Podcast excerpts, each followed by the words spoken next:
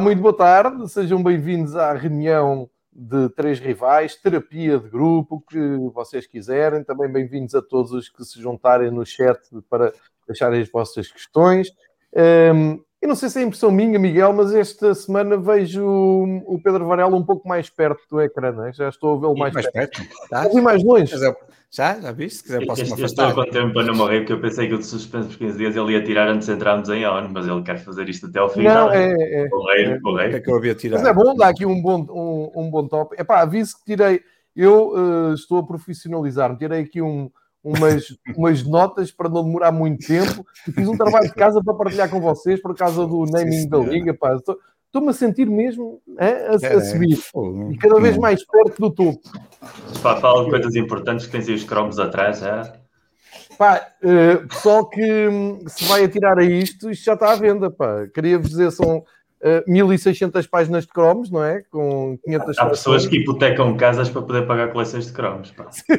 Ao preço que estão os cromos hoje em dia. Eu, eu, não meto, eu não sei bem que meto nisto, comprei isto, mas não sei, eu prefiro esperar por aqueles compêndios que depois publicam. Já bem publicado. Tudo feito, não é? Ao preço que estão, ao preço que estão é impossível, já, vale, mas não deu para fazer, praticamente. ah, meus, meus caros amigos, prazer em vê-los. Miguel a partir de uh, Madrid, Pedro Varela a partir de Gaia.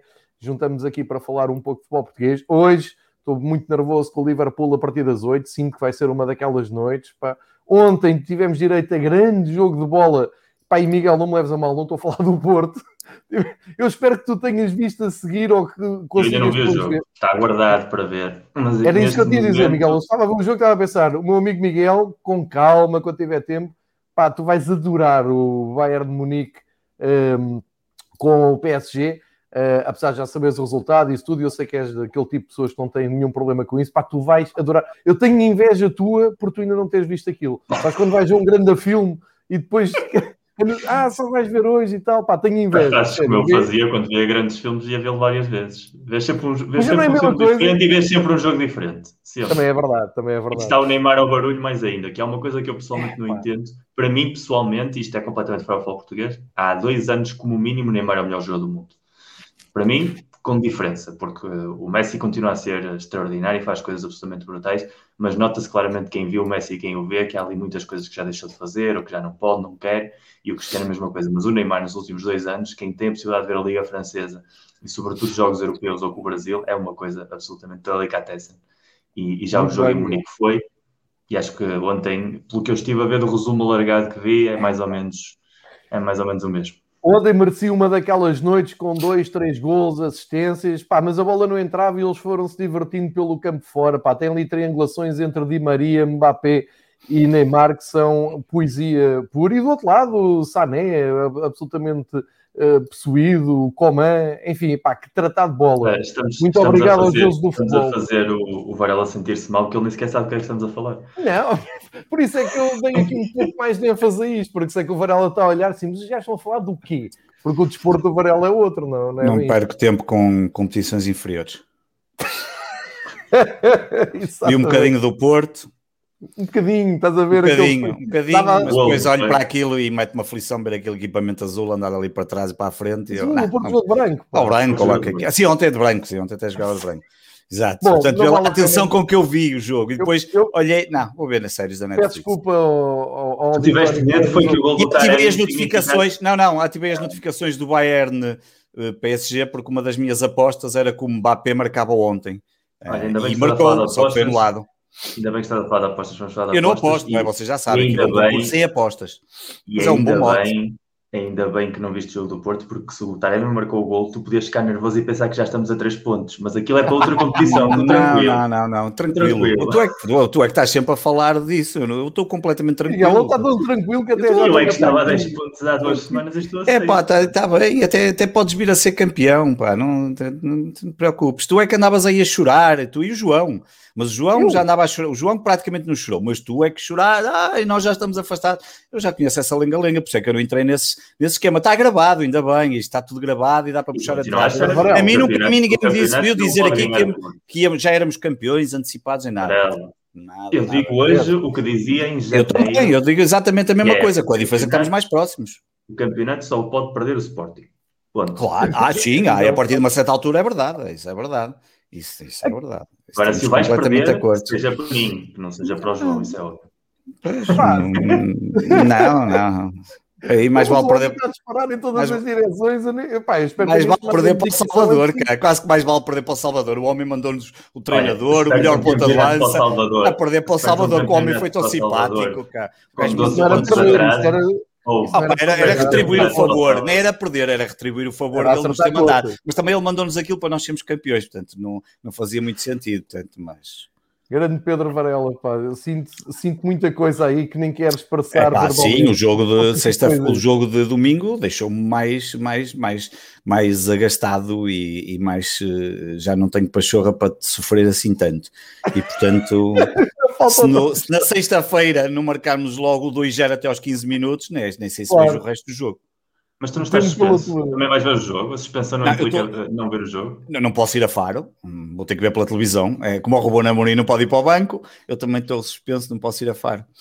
Vai dar a mesma coisa. Bom, Vamos avançar. Um, epá, terei aqui uns tópicos para ser rápido, porque eu sei que o Miguel, e vou deixar aqui o Miguel. Ah, e já uh, agora, depois alguém me explique, já agora, por acaso já perguntaram aqui, porque é que o jogo do Porto foi adiado, depois expliquem-me isso, assim, de um momento para o outro. Já passamos por lá, já passamos pois, por lá. agora expliquem-me um, isso. Só vi há bocado e não percebi. Pedro Varela está a acordar para os problemas da calendarização. Não, não, só uma curiosidade. Eu, por mim, até pode adiar para a semana. Não, por mim, até, até gostava que desse. O primeiro dar, podem, eu... devem dar tempo ao Porto para descansar sem problema nenhum, que é para eles não virem sempre chorar, meu, uns calimeiros de todo tamanho. Olha, eu, que eu quero. Não é o Miguel, é os Marcos. Miguel, não está a sentir coisas. Não os Marcos coisas. da vida, os Marcos da vida. O, o, Francisco Marques tem feito mais tweets nos últimos, nas últimas duas semanas que em toda a, tua, em toda a sua vida. Ou, nem no tempo Agora, dos e-mails, nem no é... tempo dos e-mails ele fazia tantos tweets no Isso tempo é em que ele. Agora, não, acho que não, não, porque ele tinha o programa no canal okay. e ele falava muito do programa. Imagina o quê? Andares há 20 anos nisto todos os anos. Isto é novo, novo para ti, bem-vindo. Não, não é novo para mim, eu ando nisto há 40 anos, desculpa, não, não ando nisto há 20 é, anos. Andas a ver ao longe, pá, agora é que estás assim. Não, ando a ver ao longe e dá-me dá vontade Olha, de rir, eu, mas na boa. Eu hoje, quando lancei o episódio, eu lancei no, no Twitter e houve pessoal que chegou logo à frente com, com tópicos e tal, nomeadamente o Sérgio Engraça, o grande Yoko uh, que desenrolou ali um fio por causa do, do naming. Uh, acho que até foi o meu tweet de ontem que despoltou um bocado esta discussão, porque eu ontem uh, li a bola, fiquei indignado com aquilo e partilhei a página e houve muita gente aqui em cima de mim dizer que aquilo não era bem verdade, uma notícia da bola sobre o naming da Liga Nós. Pá, eu, eu, eu, vou tentar explicar isto novamente, e, mas eu vou deixar o grosso depois para o Miguel, que eu vi que o Miguel apanhou logo ali o fio, porque o meu, o meu ponto de vista é o outro em relação, não é tanto o moral, não é tanto este que o, que o Miguel e o Sérgio até estavam a falar, e houve mais pessoal ali embrulhado. O meu, o meu ponto hum, é mais, e, e, já lá vou, é mais, pá, malta que me caiu em cima, tipo o nosso amigo Francisco Pombo, que veio explicar, pá, não é bem assim, o que tu estás a dizer não é verdade. Eu não disse nada. Eu limitei-me a, a, partilhar o que a bola escreveu e a comentar o que a bola escreveu que a bola escreveu e publicou está errado, o problema não é meu. Sim, tem só um erro, tem um erro apenas de... Mas é um erro que digo-te já, é um bocadinho. Ontem estava a discutir isso à noite também.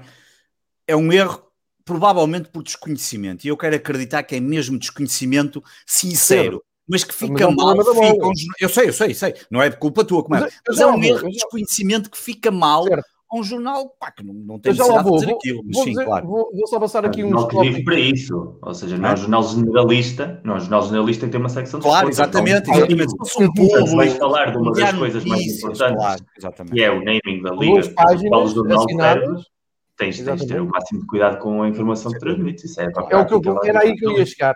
Eu, eu, eu, tirei aqui uns tópicos da semana só para passar, porque eu não sei em, em quais é que vocês vão pegar. Depois vocês seguem o fio e seguem pelas ramificações que quiserem, não tenho que comentar todos, obviamente.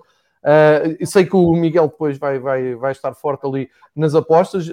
Eu, eu queria levar a coisa só por outro termo, só para deixar aqui esclarecido também e para as pessoas que não viram o que é que se trata do, do naming e porque tenho aqui, como disse, trabalho de casa, tenho aqui alguns esclarecimentos de alguém junto da Liga que, que me mandou uh, um bocado em off the record, mas que vou tentar partilhar também aqui com vocês. Também é interessante ver o outro lado da, da questão, como eu, de resto, tento sempre fazer aqui, não, não tento só criticar gratuitamente. Tópicos da semana. Epá, primeiro, toda a minha solidariedade, e penso que a dos meus companheiros também, para jogadores, treinadores, staff, uh, pessoal envolvido na organização de jogo do Mafra Casa Pia. Todo o respeito e a minha solidariedade. Porquê? Pá, foram jogar às 8h30 de uma quarta-feira europeia onde aconteceu só o melhor jogo dos últimos anos, uh, ou um dos melhores jogos dos últimos anos, assim é que é, é a nível de provas europeias. Coitados do pessoal que, do Mafra... E também se deu o PSG Bayern. exato, exato, Miguel. Coitados do pessoal do Mafra Casa Pia que não pôde ver nem o, nem o Porto, o grande gol do Taremi, mas acima de tudo não conseguiu ver o PSG Bayern. Pá, os meus, o meu apoio e uh, os parabéns a todos os envolvidos que marcam um jogo Mafra Casa Pia. Já disse isto aqui N vezes, eu não me vou calar com isto. Isto é gozar com o futebol português, é gozar com quem gosta de futebol. Não, é, não, não sou hipócrita, não é um jogo que Mafra Casa Pia, quer dizer, se não tiver mais nada para dar, com um bocado de jeito, vou lá parar. Não era um jogo eu que eu parei lá no estava a fazer zapping e eu, peraí, está a dar um Mafra Casa Pia, eram para aí 10 e meia Bayern, da noite. No Bayern PSG e no Porto, que estava a dar em, em Canal Verde, pá, aqui os meus, o meu, a minha solidariedade com agentes de Mafra e do Casa Pia, ainda por cima o Casa Pia com uma bela vitória. Coisas uh, chatinhas e que não quer perder muito tempo e que já sei que vai começar aí tudo agitado, é pá. Uh, começamos aqui pelo, pelos piretes, não é? Como se diz na gíria. Um, do, dois esclarecimentos. Estava a ver o Boa Vista com o Rio Ave, belo jogo, diga-se passagem, gol do Fábio Coentrão, e epá, estavam a pedir e tal, jogo emocionante. Pá, fiquei perplexo quando as câmaras da Sport TV vão para o banco do Boa Vista uh, e vê-se o treinador do, do Rio Ave, vão para o, para, o, para o banco do Rio Ave, o treinador do Rio Ave é para parecer um pistoleiro, não, dedos no ar, piretes para aqui, piretes para ali, várias vezes. Fiquei, fiquei estupefacto assim, então, mas notícia do Record, dois, 3 minutos, 4 minutos depois, Record, um, aqui nas notificações, como vocês também recebem, treinador do uh, Rio Ave. Uh, agora temos que ficar para o nome. Qual, qual, é o nome, Miguel? Miguel Cardoso. Miguel Cardoso. Miguel Cardoso. Miguel Cardoso treinador do Rio Ave, Miguel Cardoso, festeja com polémica, fazendo manguitos. Pessoal, manguitos. Manguito é sim, cara. É uma coisa assim, está no léxico português, Uh, há livros sobre isso. Seja, é, é, um do meio, é isto assim. Não sei se estão a ver. É, são coisas é a diferença entre Zé Povinho e o Mr. Bean, para quem não sabe. Obrigado, Miguel. Isto é importante, há a malta a pensar, é pá, estes gajos pegam com tudo. Não, é importante, é que a imprensa, com isto, branqueia o que se vai passando nos campos de futebol.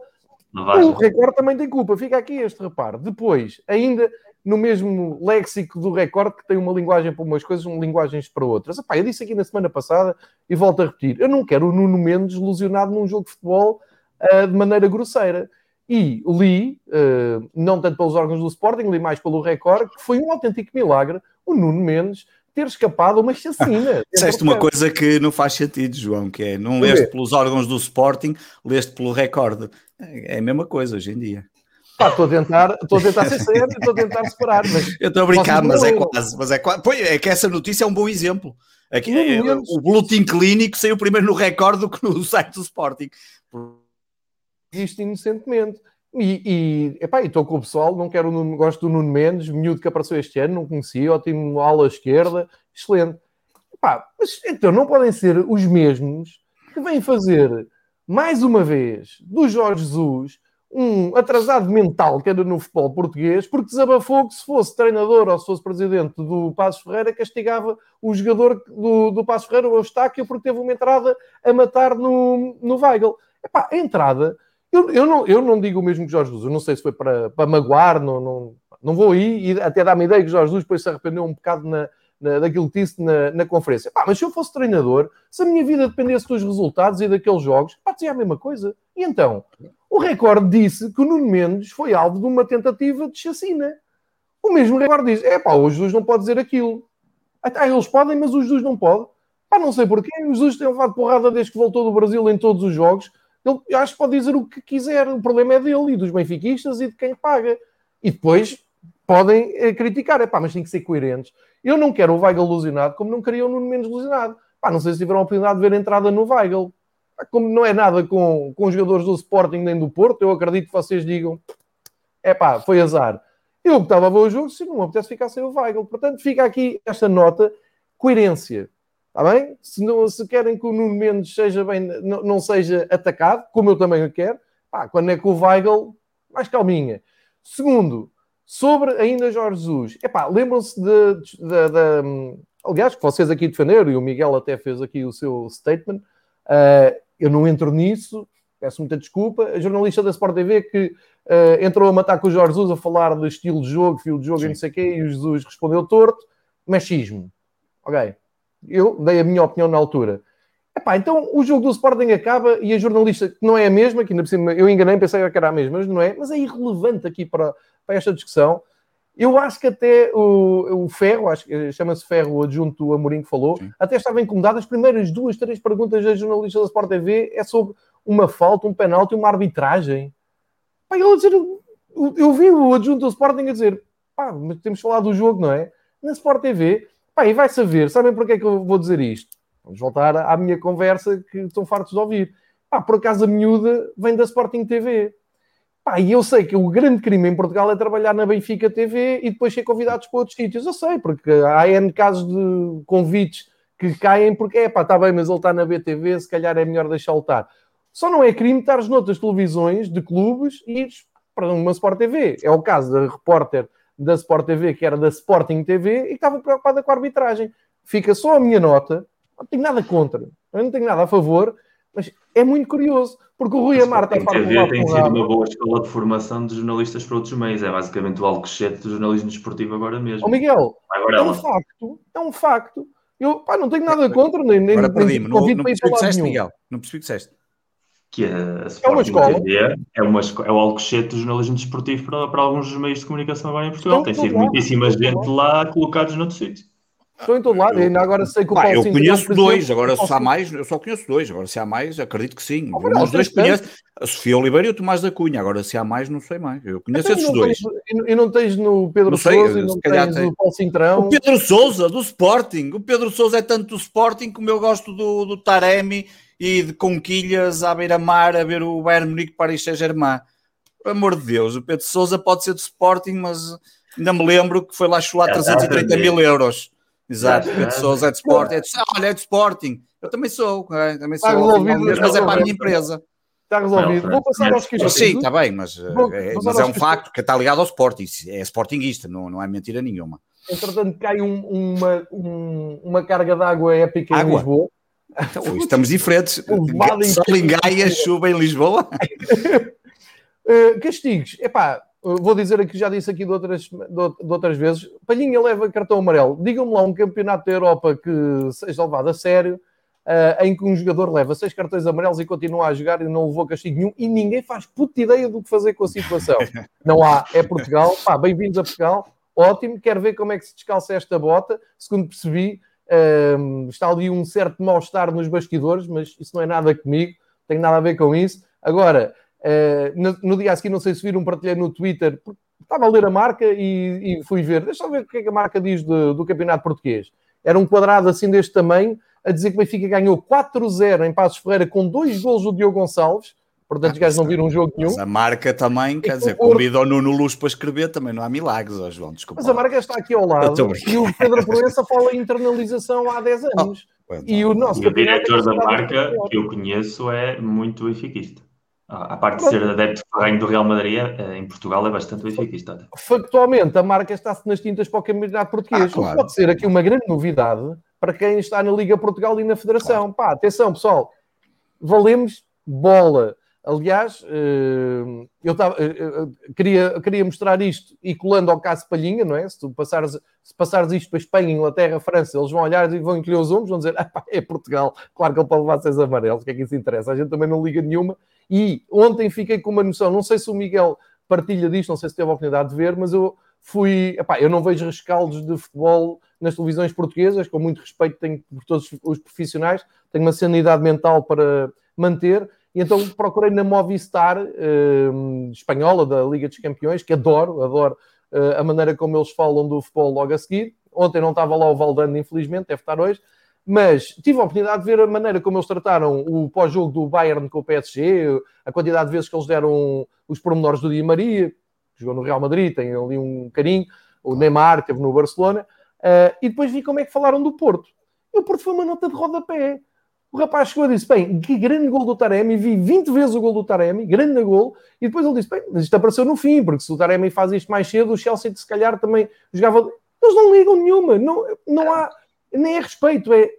Não estou nem aí. Diz, pá, claro que o Chelsea passou, quer dizer, o Porto tem todo o nosso respeito, e eu vi aquilo e nem vi ali falta de respeito nem nada, é falta de interesse. Querem saber se o Porto ganha, por isso é que é importante andar na Europa até aos quartos final, até às meias finais, que é para irmos construindo cada um dos nossos clubes a, a sua própria história, e o Porto nisso este ano contribui muito para cimentar a sua dose, mas quando chega ali à altura, eles olham assim, ah, o Chelsea passou, os homens seguiram em frente, não perderam muito tempo com isto. E aqui parecia, meu Deus, que uh, tínhamos feito a melhor coisa do mundo, um, e não foi bem isso, e a, importância do futebol português da fronteira para lá para não, é ferir, para não ferir os sentimentos do Varela, eu quando aqui falo com o pessoal espanhol de um jogador que tenha jogado no Sporting, que eventualmente ou vá para o Sporting ou tenha passado pelo Sporting, se eu digo Sporting, qualquer espanhol subentende se Rijon. jogou no Rijon. No Rijon, sim, eu já tinha percebido isso. Sporting Já percebi isso no Twitter. Lisboa, não em Portugal. Mas o espanhol é, até acredito, mas também, eu, também, não, não, também os espanhóis não primam pela inteligência, atenção. Portanto... Olha, vou passar. Bem, Varela. Bem, cuidado o teu guarda-redes está a ver isto. Problemas o teu guarda-redes está a ver isto. Tá, ele está lá para defender, não está lá para fazer e resolver equações de matemática, nem integrais. Olha, eu vou passar do. não, mas pronto, ou por falar, escrever textos, nem por escrever livros, ele não é o Saramago das noites europeias. Olha, tenho só mais dois temas. Um é sobre os castigos do Ruben, do Sérgio Conceição e do Paulo Sérgio. Epá, e, e, eu concordo, do, eu concordo com os, os, castigos aos treinadores. Aliás, acho que deviam ser suspensos mais vezes para aprender de uma vez por todas a comportarem-se. Eu se concordo, eu... se fosse general, se fosse uma coisa não, não, a minha questão não é essa. igual para todos, só, ou o Miguel é... Cardoso leva uma semana, não é? Oito dias. Oito dias, e o Ruben levou 15. Festival de Piretes, segundo o, o recorde de Manguitos, não é? Sim. E uma multa de 2 mil, mil, metade do que o Ruben levou, sim. É tudo metade. O, o Ruben, eu não sei o que é que disse. Terá dito, segundo o relatório, vão se foder, vão para o caralho. Na prática, dito. Disse, disse a quem? Disse, segundo o relatório a quem? Supostamente, eu, eu, não vi, eu não li tudo, mas acho que deve ter sido ao árbitro, só pode ser. Pronto. Ou ao quarto é, é, árbitro. É, é para perceber uma coisa muito importante. Nas regras do futebol internacional, estejamos de acordo ou não, e eu pessoalmente Sim. não estou, a figura do árbitro é Deus. Portanto, Sim, qualquer claro, ação contra o árbitro tem um tratamento penal e de castigos diferentes dos jogadores. Vou dar um exemplo muito fácil. Nada contra João, isso. João Vieira Pinto agride um árbitro no Mundial, claro. tem uma suspensão de um ano. Uh, fiscais de linha do jogo do Portugal com a França são verbalmente agredidos pelo Rui Jorge e na altura foi o Rui Jorge e mais quem? O Paulo Bento? Já não me recordo. Uh, 2000. Tiveram suspensão de seis meses, ou Nuno Gomes, se não me engano, de jogos internacionais, acho que foi o Nuno Gomes e o, e o Rui Jorge na altura. Uh, suspensão de seis meses, jogos internacionais qualquer ação que passe entre treinador e treinador, ou entre jogador e jogador, tem uma, uma moldura penal completamente diferente. Portanto, vais ter sempre, a nível internacional, não é só Portugal, qualquer ação, jogador ou treinador versus árbitro, um tratamento diferente de treinador em treinador, que foi o que aconteceu entre o Paulo Sérgio e o Sérgio Coleção, e o que aconteceu entre José Ferreira e o Miguel Cardoso. É, portanto, ter esse matiz eu, eu, para na, que não haja confusão aqui. Eu, nas questões dos castigos, eu acho que os, os treinadores em Portugal estão muito mal habituados e, e as coisas é. deveriam, porque é, é sempre não, muito bonito estar-se é a falar do lado de fora e com os ingleses. Pá, e aqui tinha-se quase que regressar a, a, quase à primária, ensinar-lhes as boas maneiras a todos, serem obrigados a cumprimentarem-se no final, pá, uh, devia de acontecer ali uma série de coisas que faz todo sentido. A questão das suspensões é que não há critério. Eu acho que isto às vezes é conforme, é conforme acontece, é conforme naquele dia se lembram de aplicar as, os, os, critérios. Acho que é um bocado por aí, mas força, João, tá, ias dizer qualquer coisa? Não, não, é, é, é, o meu ponto é, epá, eu não sou romântico, já perdi a esperança toda nessas, nestas questões. Uh, pedagogicamente, e, e tendo como, por base aquilo que o Miguel diz que é muito importante, que é árbitro deles, ou seja, tu podes mandar uma bancada toda insultar uma bancada inteira, com sorte levas uma multa. É pá, chamas o nome. polícia quase não tens um castigo, podes insultar um castigo, vais Exatamente.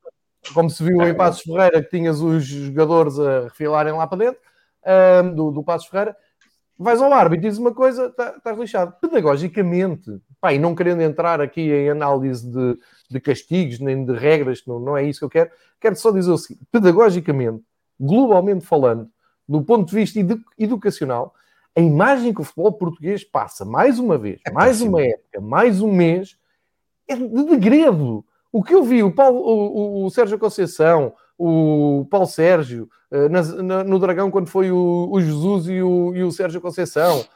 Um, o Ruben Amorim vai dentro de campo, parece que vai, vai matar toda a gente porque não, não ganhou o jogo. Epá, aquilo tem que ser tudo punido por igual. Não me interessa se é com o árbitro, se não é. é eu estou farto de dizer isto. São os únicos bancos da Europa que têm vida própria. Tu olhas para um banco do Campeonato Português e é, e é o que se vê. E hoje, no Telegrafo, que ainda há um bocado me estavam a mostrar, a, a, as linhas que dedicaram ao Futebol Clube Porto são vergonhosas. Dizer que nunca viram um comportamento daqueles, que foi filho deste para aqui, filho daquele para aqui. Pá, para quê? É o que o Varela diz, enquanto não houver um, um, uma regra que é o bom senso e a educação, pá, estamos lixados. E, portanto, eu convivo com isto, tudo bem, é o que há, não vale a pena. Pá, mas ver o Paulo Sérgio e o Sérgio Conceição que deram aquele espetáculo degradante em Portimão, pá, na boa, ali com uma multa simbólica, e ver o Ruben, que passou-se porque não ganhou a Famalicão, vai dentro de campo, diz umas coisas, vai embora, pimba, 15 dias, epá, a mim custa-me engolir. Porque não, não é que o consigo do, do Ruben esteja errado, se calhar está certo. Ah, mas então os outros têm que levar um mês. E se calhar o, o Miguel Oliveira, o pistoleiro, o Miguel eh, Cardoso, Cardoso, o grande pistoleiro de, das Caxinas, epá, se calhar não vai mais para o banco até ao fim do ano. Porque eles fizessem aquilo no campeonato eh, inglês, não é preciso ser na Premier League, bastava ser na Championship, como o Carvalhal e o Laje sabem. Se ele fizesse aquilo, aí ele não sentava lá mais até ao fim da, da época. Eu tenho poucas dúvidas. Estou a ser lírico, mas tenho poucas dúvidas. E é isso que falta aqui. Porque senão, ele faz o aquele espetáculo que faz. O recorde disto são manguitos. Os putos vão perguntar o que é um manguito. Um manguito vem no léxico popular. Está tudo bem, quando é que joga o Rio Ave? Para a semana, pá, aquilo até passa. Conseguiram uh, uh, castigar, como dissemos aqui na altura, o Sérgio Conceição nas férias, que cumpriu o castigo nas férias. O Braga já jogou um jogo à porta fechada numa pandemia em que joga à porta fechada. Está tudo porreiro no futebol português. Tudo bem. Mas, Termino. Não, não, é novo, não é novo. Espera aí, não é novo, porque, por exemplo, o, eu acho que quem mudou muito a forma de estar nos bancos de futebol nesta dinâmica foi Mourinho.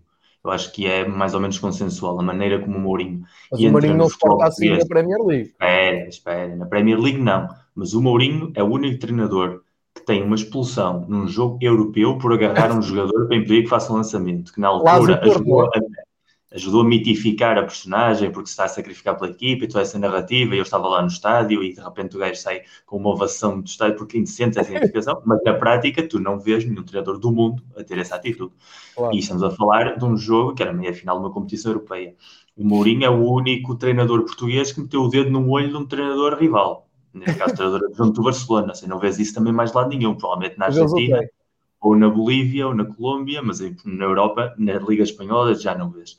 Portanto, esse, esse training set foi posto porque eu vivi, vivi o futebol português anos 80 e 90, como vocês aqui, e não havia episódios deste estilo, podia haver, era mais entre os jogadores no campo, mas mesmo até fora do campo não costumava ser habitual haver este tipo de, de broncas de forma tão recorrente. Em campo, sim, era muito duro, muitíssimo mais duro do que as pessoas agora são capazes de suportar sequer, às vezes um jogo e aquilo parece um meninos do coro comparado com o que nós vivemos nos anos 80 e 90 sobretudo, mas o jogo acabava e tirando algum episódio pontual a coisa decorria normalmente e, e seguia o seu caminho. Agora extrapolou-se muitíssimo ao mundo dos bancos, porque quem está a dominar, digamos assim, a pressão dos bancos são os discípulos de Mourinho. Discípulos no sentido identitário, não é nível tático, mas é gente que cresceu com o Mourinho como a principal figura dos bancos e adaptou muitas das suas formas de comportar-se no banco, no terreno de jogo, na maneira como lidam com a imprensa. De repente, agora todos os jogadores portugueses querem ser especialistas em mind games, coisa que não existia antes de Mourinho. Agora, de repente, todos os jogadores portugueses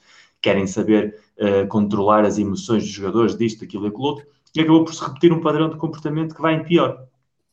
Disso, uh, há outra questão que é muito importante, e isso aí, obviamente que as suspensões são absolutamente ridículos. Olha, Miguel... Perdemos o Miguel. Alô, Miguel? Pronto. Aí, vou voltar aqui a pô-lo. Ok? Quando eu voltar, ele, ele termina o, o raciocínio uh, que está a falar de comportamentos no banco. Eu, eu, eu vou, vou adiantar para o meu último tópico, que tem a ver com, um, ehm, enquanto o Miguel já está de regresso, Miguel depois recupera quando, quando falar uh, do comportamento dos bancos. Uh, só para. Uh, epá, eu, estou a ver isto mais para, para a malta do Sporting. Estava a ver, não sei se já viram o documentário da HBO que cobre um ano sem desporto do ponto de vista americano, da bolha da NBA. Está lá, ainda não vi. Pá, vejam, porque às tantas está lá um, uma explicação sobre o, o, lema onde vai um vão todos e não é uma coisa bonita. E eu vejo aquilo em grandes letras em Alvalade e assim, pá, peraí, peraí, já vão ter que arranjar outro lema porque Sim. aquilo é várias vezes dito no, no documentário, uh, porque aquilo é, é, a bolha da NBA prática, na, na prática. Sim. E aquilo tem uma conotação que eu acho que não é que o Sporting quer.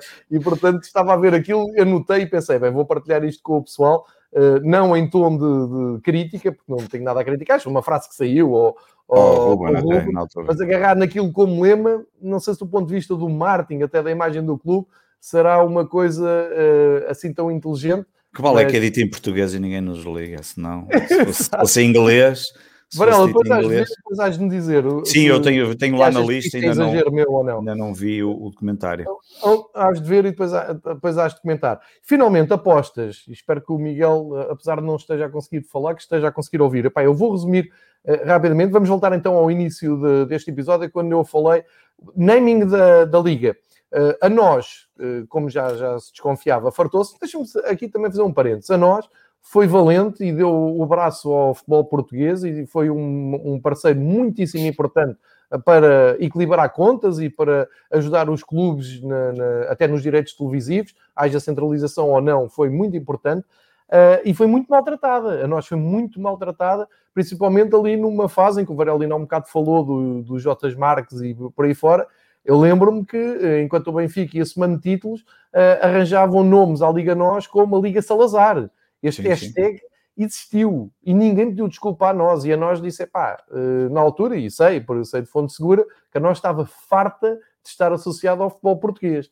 Uh, e isso é, é, é, algo que deviam meditar, porque depois andaram aqui todos ao pai ao pai, porque a nós vai acabar e quem é que vai meter dinheiro no futebol português? Isto aconteceu nos bastidores do futebol um, ehm, e como, como aconteceu no, nos bastidores do futebol, percebe-se um pouco melhor eh, o enredo que quem vem. Uh, portanto, depois disto, acho que temos de estar todos a, a, a, agradecidos a nós, e não, o Varela tem ali a camisola do Sporting com o patrocínio da nós lá atrás. Sim, e, portanto, tem durante muitos anos ainda. Está, está aqui, está aqui um, ehm, o meu agradecimento simbólico a, a, nós por ter dado realmente o, o braço ao futebol português numa, numa altura mais complicada. Fartaram-se, fartaram-se das Ligas Salazares e de, é, das é, A Liga Salazar que fez parte, não foi só na net, fez parte da newsletter do Futebol Clube do Porto. Tal e qual, é. Era, é, é, só para se ver, não é bem, não era só dizer nas redes sociais e mandar umas boquinhas. Há uma célebre newsletter de 2017 do, em que o Porto diz mesmo que vai apresentar o melhor 11 no terreno do Moreirense no encontro da 34 e última jornada da Liga Salazar. Isto mesmo, está dito é num órgão de comunicação oficial, atenção. É institucional. E eu na altura bati-me muito, claro que bati contra a parede, ninguém ligou nenhuma, mas bati-me muito num, num ponto. É uma coisa, é tu estás chateado que o teu clube não ganha, tu não acreditares no futebol, faz o que tu quiseres. Outra coisa é pôr em causa quem te paga. Porque em último caso há coisas que não podem, há coisas que não podem ser, não podem ser, pá, às vezes as pessoas, principalmente as grandes entidades, há, há, um determinado nível que não, que não, que não dá para passar, que não, não faz sentido, quer dizer, tens ali parceiros, empresas que colocam ali milhões e depois são tratados, e neste caso, repara, tratar a, a Liga Nós como Liga Salazar, a nós não tem culpa nenhuma, até de eventuais problemas que pudessem acontecer, né? no, no limite não tem culpa, é um name sponsoring, está ali a pagar um determinado valor, Uh, quanto muito poderia era queixar-se da forma vergonhosa como estava a ser tratado um, por, um, por um clube oficial de um campeonato que, que, que nós pagava. O Miguel abandonou-nos. Se calhar o Miguel foi ver o Bayern Munique, parece ser Não era para ver agora, era depois só do, do programa. Não, era não estou a dizer, ele deve estar com problemas de rede. Estou-lhe a dizer para fazer um reset e clicar outra vez ali no link do StreamYard para ver se se junta aqui à conversa. Bom, posto esta introdução da, da nós e, e, e deu explicar, isto, isto é importante para quem nos ouve e não pensa muito sobre o futebol português. Um, e, e quero dizer, a nós ao abandonar, aí é que se dá valor um parceiro daquela dimensão. E imagino que na Liga Portugal tenham passado mal a pensar, então agora quem é que vai meter dinheiro? Ok. E então entra, como explicou ontem, a bola num, em duas páginas do jornal que eu partilhei, porque achei que era tão um, pertinente, uh, partilhei, e está lá tudo escritinho da maneira como a, a, Liga Nós, a Liga Nós, a Liga Portugal pretende dar seguimento aos patrocínios de naming da, da, do campeonato. E, eh, pelos vistos, vai voltar a chamar-se Liga Bewin, que já teve em 2006, e num contrato feito com a Bet.pt, que pelos vistos teve o Joaquim Oliveira pelo meio como intermediário. Bom, chuva de críticas, malta a abordar-me pessoalmente, em público, por DM, malta ligada às casas de apostas, malta ligadas aos jornais. Uh, pá, vamos, é, vou voltar a dizer aquilo que eu disse e que o Varela também já repetiu. A culpa não é minha, eu nem sei nada disto. Eu não trabalho com casas de apostas, eu, eu estou-me nas tintas para isso. Eu não, não sou um player nesta, nesta conversa. Eu interesso-me e não tenho a culpa de ler jornais, todos os dias leio jornais com atenção e partilho uma notícia. É assim, o que está errado é estar, estar na notícia. E hoje nem vi a bola a desmentir nada, atenção. Estava à espera, hoje li a bola de um lado ao outro e não vi lá um único desmentido. Mas a malta diz que aquilo está errado, é pá, então tenho que ir falar com o Quaresma, que escreveu o artigo, tenho que falar com a bola e tem que se entender, porque aquilo que passou para o grande público, não foi só para mim, é, bem, o que passa, a imagem que passa, que é isso que eu quero dizer, é não há nada que a Liga Portugal não decida, não negocie, não chegue a um acordo que não dê bronca. É isto, é um toque de medidas, mas ao contrário. É, tudo onde a Liga Portugal mexe vem cheio de pontos de interrogação, vem cheio de, de ramificações para, para tu pegares. Lamento imenso, e, e, não era o meu, meu objetivo ontem, quando trouxe isso para as redes sociais, estar a criticar o, o negócio em si. Ora bem, falando com alguém muito mais próximo da, da Liga, uh, aquilo não é bem assim, que a história está mal contada, a bola enganou-se. Eu respondi a mesma coisa, pá, tá bem, mas vais, vais, ligas para a bola e dizes à bola fazer um novo artigo com as coisas certas, como disse ao Francisco Pombo, que andou a, a explicar no Twitter e no, no WhatsApp, uh, expliquem as coisas. E então. Um, vamos tentar perceber o que é que se passa com a Bewin e vamos tentar perceber porque é que o Joaquim Oliveira é uh, uma figura aqui, porque é uma figura omnipresente nos últimos 40 anos do futebol Muito português, seja na Federação, na Liga, nos clubes, e isto acho que é aqui é factual, não vale a pena estarmos a dar muita volta a isto. Um, e, e, e, vale a pena seguir este fio, que é a, a Bewin, e, toda a gente se lembra até da taça da Liga, acho que a primeira Sim, taça da Liga era a Bewin, tinha nas camisolas, e durante duas ou três épocas foi do campeonato, foi o naming do campeonato saiu do mercado de apostas em Portugal quando há uns anos começou, e bem, a taxar as casas de apostas, eh, mesmo que tivessem sede em paraísos fiscais como Malca, Grécia e por aí fora. Ou seja, a Bwin saiu porque não eh, queria pagar eh, as taxas. aliás, esta é uma das razões para aquela casa de apostas, a 1xBet, não estar em Portugal. entretanto, o mercado em Portugal, neste aspecto de casas de apostas, está novamente em enorme recuperação, grande recuperação mesmo. E agora, para haver um alvará, estavam todos atribuídos, e sabemos que isto demora muito tempo a teres um alvará para uma nova casa de apostas, uh, o que aconteceu é a Bwin compra a Bet.pt, que pertencia ao Joaquim Oliveira. É esta a história, tal como estão a apontar. Ou seja, a, a Bwin não é do Joaquim Oliveira, uh, é capital próprio, sede em Malta, um, ehm, e que acho que nem tem portugueses nenhum, mas o Joaquim Oliveira intermediou pelo, pelo... Na realidade, só para, só para que não haja, para ficar mesmo completamente verdade, quem compra a BetPT é a Entain. A Entain é que é dona da Bwin, porque da a Entain tem a dona da Bwin, é a dona da Coral, da Crystal Bet, da Eurobet, da Ladbrokes, da Neds, da Sporting Bet, só para vocês verem a quantidade de coisas da parte casino por aí fora. Mas é, Ou seja, é eu estava a dizer que o Joaquim Oliveira tinha a ver, não tem nada a ver com isso. Sim, agora. Porque na realidade o Joaquim Oliveira era o acionista maioritário, era o acionista maioritário da Bet.pt. O negócio foi feito em outubro de 2020 e, portanto, ele deixou de ser em outubro de 2020. Agora, se foi dar uma, uma dica a alguém, ganhar alguma comissão ou uma coisa, isso não sabemos. Uh, diz nos, nos meios que pode acontecer ou não pela interferência dele, não sabemos. Não me Mas é uma figura claro. omnipresente, não é?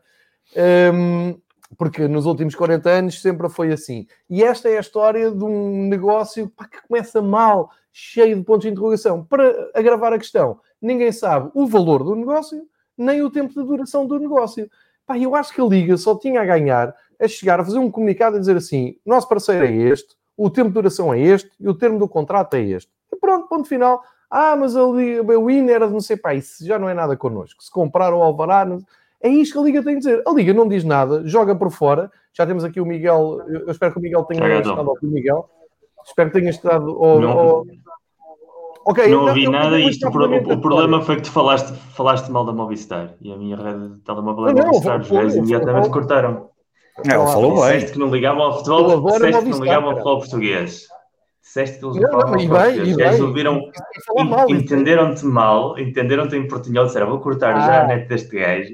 Não, não, ao contrário, eu adoro a Movistar, espero que hoje ter o, o Valdanas a comentar. Estava eu e o, e o Varela a, a, dar aqui um fio muito rápido da, do negócio da Bewin, só para concluirmos o mesmo do costume, Miguel, que é, é mais um negócio em que ninguém sabe o tempo de duração, o valor do contrato, é só SES e pontos de interrogação por, hum, pela, pelas entrelinhas, e a conclusão que eu tiro é a, a, a, comunicação da Liga Portugal, em vez de rapidamente vir cá para fora dizer assim, o contrato é este, dura tanto tempo e custa tanto, não, fazem o que se faz sempre no futebol português, que é tudo pela, pelos canais privados. Um, epá, eu não vou dizer a ameaçar e a insultar, não, não, é bem isso, mas às vezes chega a esse ponto com, com as competências do futebol português, em vez de virem dizer ao público, porque eu, eu volto a repetir, não fui eu que escrevi a notícia da bola, não fui eu que falei no Joaquim Oliveira, foi a bola. Agora, se aquilo está mal, se ele não tem nada a ver com aquilo, pá, isso já não sei. Sei que há 40 anos que o Joaquim Oliveira se mexe. E a ideia que fica é que. Ah, e depois eu há um bocado prometi dizer isto, que, já me estava a escapar. É evidente para a Liga Portugal isto é um grande alívio. Eles nem percebem como é que acordam num dia, compram um jornal, estão a olhar para o jornal e dizem, então, mas afinal há aqui um problema com o naming, porque há outras casas de apostas que também queriam. Pô, eles estão aliviados de haver alguém que meta dinheiro, não sei quando, porque eles não dizem, em substituição de nós. Eu isto eu percebo. E dizem, malta da Liga nesta altura diz assim: epá, deviam ainda estar a elogiar o facto de nós termos conseguido um parceiro e não estarem a, a colocar em causa o parceiro que escolhemos. Mas temos o problema é que no futebol português, se falares em Joaquim Oliveira, Bwin, Bet.pt, vem uma nuvem muito negra que mais dos comuns e mortais adeptos, como eu, e eu considero-me já ser um adepto bem informado, uh, imagino os outros que não estão tão bem informados, olham para aquilo assim, mas isto é sempre a mesma coisa, é sempre casas de apostas, é sempre Joaquim Oliveiras e por aí fora. Portanto, duas coisas diferentes. Arranjar um substituto para nós, porreiro, parabéns, que haja dinheiro para todos, que as competições melhorem, fixe envolvência do negócio muito nebuloso. Era melhor então aparecer a Bwin, ou a BetPT, ou o Joaquim Oliveira, ou a Liga Portugal, ou todos, ou a Bola. Venham todos juntos e expliquem isto para não haver dúvidas. De resto, o que é que isto interfere no futebol? Nada. É só mais um fé de ver, mas que depois levanta uma questão moral que é vamos desenvolver o, o, campeonato outra vez com casas de apostas, quando há tantos problemas pelas divisões inferiores como temos uh, seguido, e aí entra o Miguel que seguiu aqui um fio com o Sérgio Engraça hoje de manhã a falar exatamente da questão mais moral da coisa, não é? Uh, que eu acho que é um E a nível, a nível económico temos também a questão da, da famosa centralização dos direitos que estava prometida, que se ia pôr em prática até 2028 e, portanto, este naming não sabemos a duração, se está feita já a pensar nessa relação comercial futura com, com esse broadcaster centralizado. Uh, está tudo também muito entorbeado. Ninguém explica, ninguém há um sabe. É? projeto para seis anos, claro, há um projeto para seis, sete anos, que, como eu disse aqui na altura que falámos sobre isso, no futebol é muito tempo falar projetos a seis, sete anos. Uh, não há, creio que em todas as grandes ligas europeias, ninguém que se planteia um projeto dessa dimensão e dessa importância capital como é a centralização dos negócios uma distância tão grande no tempo. Eu lembro-me que o caso mais parecido que estamos uh, nessa dimensão foi o caso italiano, foi das grandes ligas a última que chegou à centralização dos direitos e que também custou muito a luta, mas não foi um processo em que se colocou em marcha a pensar a seis a sete anos no futuro. Uh, houve vários obstáculos que tiveram ser ultrapassados na altura, mas não numa dimensão já programada pelas autoridades em que ah, vamos dar seis ou sete anos para pôr isto a pensar e ver como é que nos vamos organizar por causa dos direitos que já existem, como é que vamos uh, redistribuir, que fatias é que vai levar quem, onde é que vamos meter todos os, os operadores neste negócio. Eu imagino que façam, quero imaginar que façam uma espécie de, de leilão público em que cada um faça a sua oferta, porque é assim que funciona nos, nos países sérios.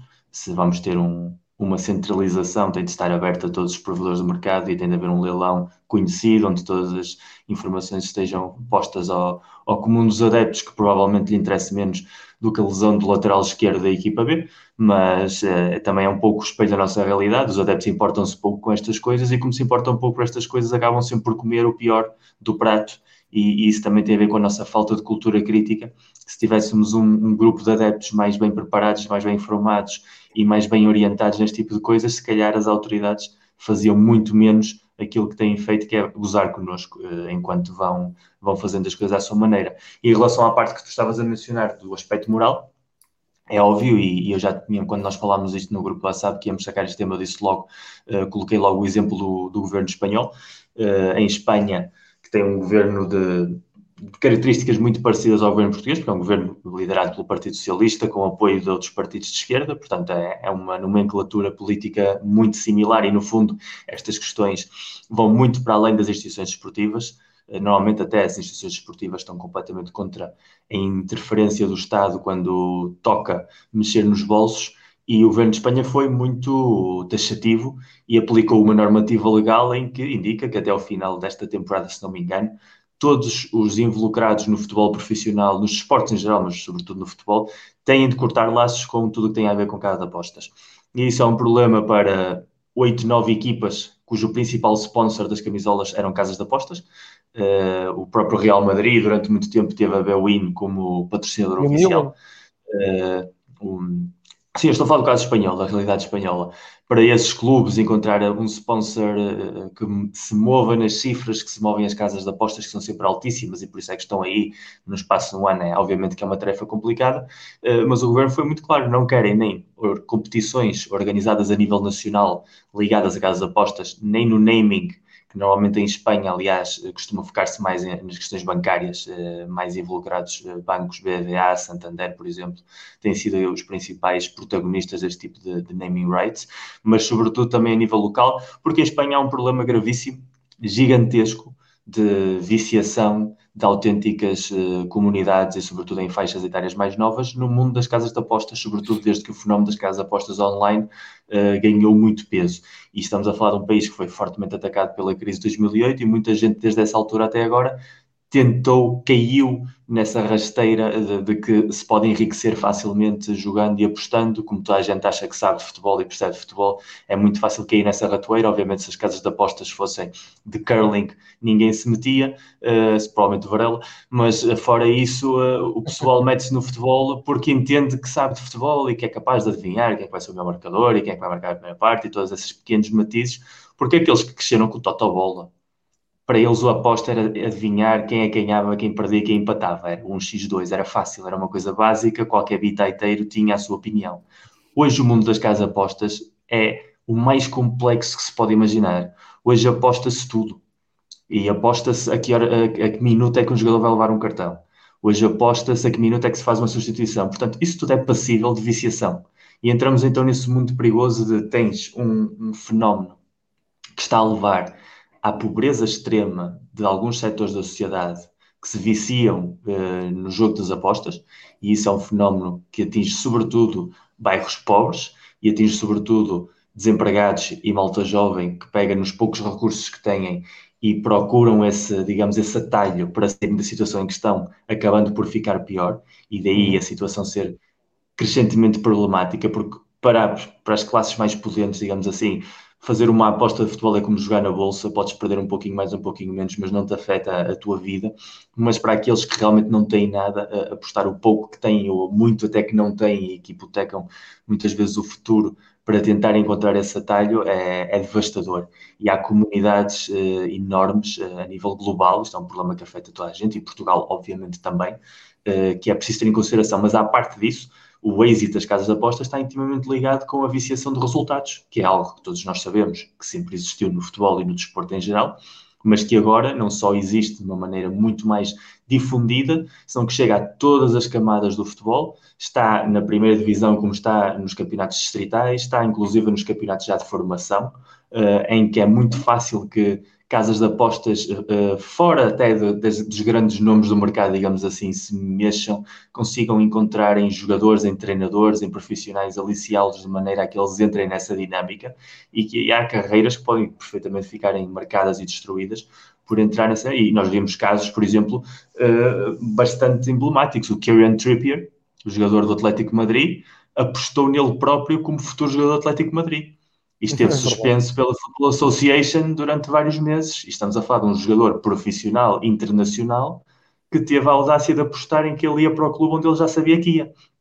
Se isso é algo que um jogador que ganha milhões uh, é capaz de fazer, Agora imaginem o que é que um jogador que provavelmente esteja com quatro meses de salários em atraso no Campeonato de Portugal não faz porque alguém lhe diga: Olha, eu vou apostar que tu vais fazer uma falta no minuto 58, ninguém vai notar porque é mais uma das muitas faltas que tu fazes, mas essa falta a mim vai-me dar 2 mil euros e eu vou-te dar uh, metade.